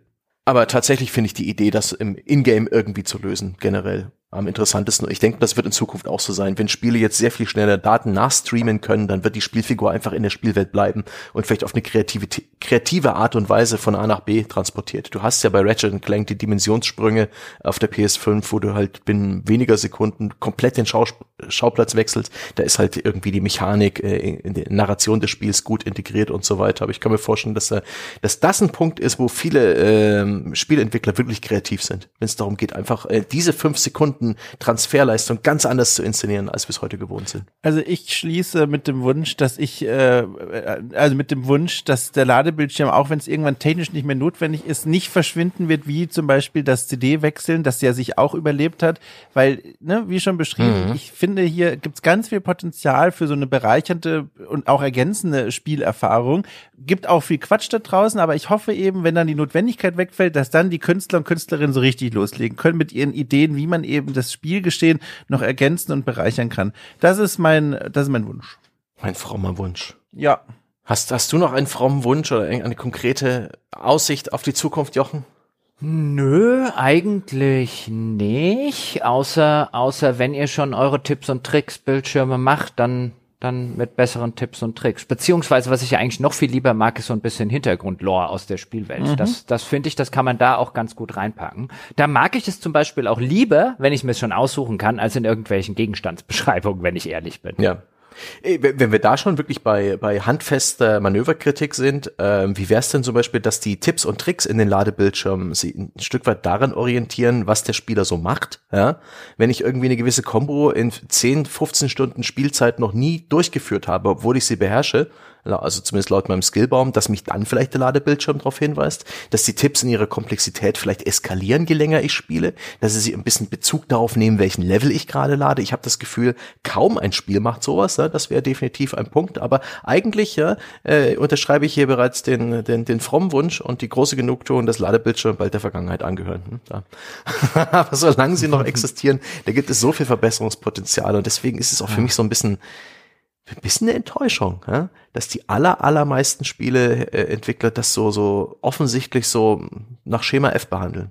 In der Regel ein Artwork und äh, drücke Kreis zum Kriechen. Pfui. Ja, aber es ist, es ist ja dasselbe, ist es ja bei Tutorials, ja, wo ich mir auch wirklich genau. seit Jahren wünsche, ja, dass die, dass ein Entwickler sagt, ein, pass mal auf, ja, am Anfang des Spiels bist du ein totaler Neuling in allem. Hast du zum Beispiel, keine Ahnung, beim neuen Assassin's Creed hast du frühere, kennst du frühere Assassin's Creeds und so weiter und dann die Tutorials hat aktiviert, je nachdem, was du vorher ausgewählt mhm. hast. Also wenn ich sage ein, ich kenne schon Assassin's Creed Spiele aus dem FF, dass mir dann das neue Assassin's Creed Spiel vielleicht nur die neuen Features anhand mhm. eines Tutorials erklärt und mich nicht irgendwie und hier jetzt bitte drunter durchkriechen und hier jetzt bitte oben drauf springen, ja, und hier jetzt bitte dieses und hier jetzt bitte jenes, was jeder von uns schon hunderte von Malen, wenn nicht tausende von Malen gemacht hat und du kriegst es halt immer wieder zwangsreingedrückt, weil man halt sagt, es gibt bestimmt ein paar Leute, die kennen noch gar nichts. Und dann stand vorne dran einfach, aber es ist natürlich mehr Entwicklungsaufwand. Warum also machen? Kritisiert ja eh keiner. Ist auch so ein Pet P von mhm. mir. Ist halt so ein, das könnte man abstellen. Du könntest einfach eine, eine Abfrage vorher machen. Du kannst es sogar an den Schwierigkeitsgrad koppeln, wenn du möchtest. Ähm, du hättest zig Möglichkeiten, das aufzufangen und mich nicht in jedem neuen Spiel wieder zu behandeln, als hätte ich noch nie in meinem Leben einen Shooter gespielt zum Beispiel. Ja, ja, ja das ist eine andere Krücke, die ich gern den Spielen, ja, einfach wegtreten möchte und sagen, lauf auf deinen eigenen Beinen. Ja, einfach, einfach 50 Punkte von der Wertung abziehen, wenn ein Spiel das, da haben die es ganz schnell hat sich das geändert. Praktisch die Spieleentwickler Geiselhaft nehmen. Ja, voll. Druff, Druffkapell. Ja? Das ist eine schöne Idee. Ja, man wird ja noch träumen dürfen. Und das ist vielleicht auch mal, ein, ich weiß nicht, ob wir einen kompletten Podcast zum Thema Tutorials hinbekommen. Klar. Ja? Ja, schau mal nach links, Haben schau mal nach rechts. Du bist gerade aufgewacht mit einer Gehirnerschütterung. ja, das ist, das wäre das nächste in, in, in diesem, in diesem Stil, wo wir uns mal über so einen Spielbestandteil aufregen. Aber ich bin der Meinung, wir haben jetzt unsere, äh, unsere Daten, ja, all unsere Einsen und Nullen ja. zum Thema äh, Ladebildschirm jetzt äh, vollständig von unserem Großhirn gelesen, in unseren Mund Zwischenpuffer geladen und ausgesprochen. Das war's mit Ladepausen, liebe Freunde. Ich hoffe, dieser Podcast hat nicht so oft gebuffert und bedanke mich für eure Aufmerksamkeit. Und danke auch an euch, äh, Jochen und Dom, dass ihr dabei gewesen seid. Ähm, äh, Wenn's äh, Feedback gibt, dann meldet euch doch einfach im Weltbesten Spieleforum an unter forum.gamepodcast.de. Moment forum.gamespodcast.de. Da könnt ihr mit uns, mit anderen Freunden diskutieren und vielleicht eure Eindrücke und Beispiele zu guten oder schlechten Ladepausen posten. Ihr könnt uns einen großen Gefallen tun und uns positiv bewerten mit fünf Sternen, mit aufgestreckten Daumen, mit Upvotes. Ich habe keine Ahnung, auf welcher Plattform ihr das hört und welche Möglichkeiten ihr da habt, aber ich habe mir sagen lassen, das hilft sehr gut bei dieser äh, um sagenumwobenen Sichtbarkeit für unseren Podcast und das Projekt. Und wenn ihr richtig cool seid, wenn ihr richtig cool seid, dann macht ihr euch mal schlau unter abo.gamespodcast.de. Da kriegt ihr nämlich ein kleines, eine kleine Info und ein Schnupper-Abo auch, ähm, was unsere Premium-Inhalte angeht, die nur Bäcker bekommen, die uns fünf Dollar oder fünf Euro im Monat via Patreon und Steady in die Hand drücken. Das müsst ihr nicht blind tun, wie mit der Katze im Sack, sondern wir haben da für euch ein bisschen vorbereitet, ein paar Beispiele all unserer Formate, mit denen wir unter der Woche unsere Unterstützer beglücken. Und es ist ganz fantastisch. So viele Leute unterstützen unser Projekt, ermöglichen uns, Spiele zu spielen, auf die wir Bock haben, über Themen zu sprechen, auf die wir Bock haben. Und am Ende kommt so ein Podcast wie dieser hier raus. Der ist, der ist, ist aber wirklich zu Ende. Vielen Dank für eure Aufmerksamkeit und bis zum nächsten Mal.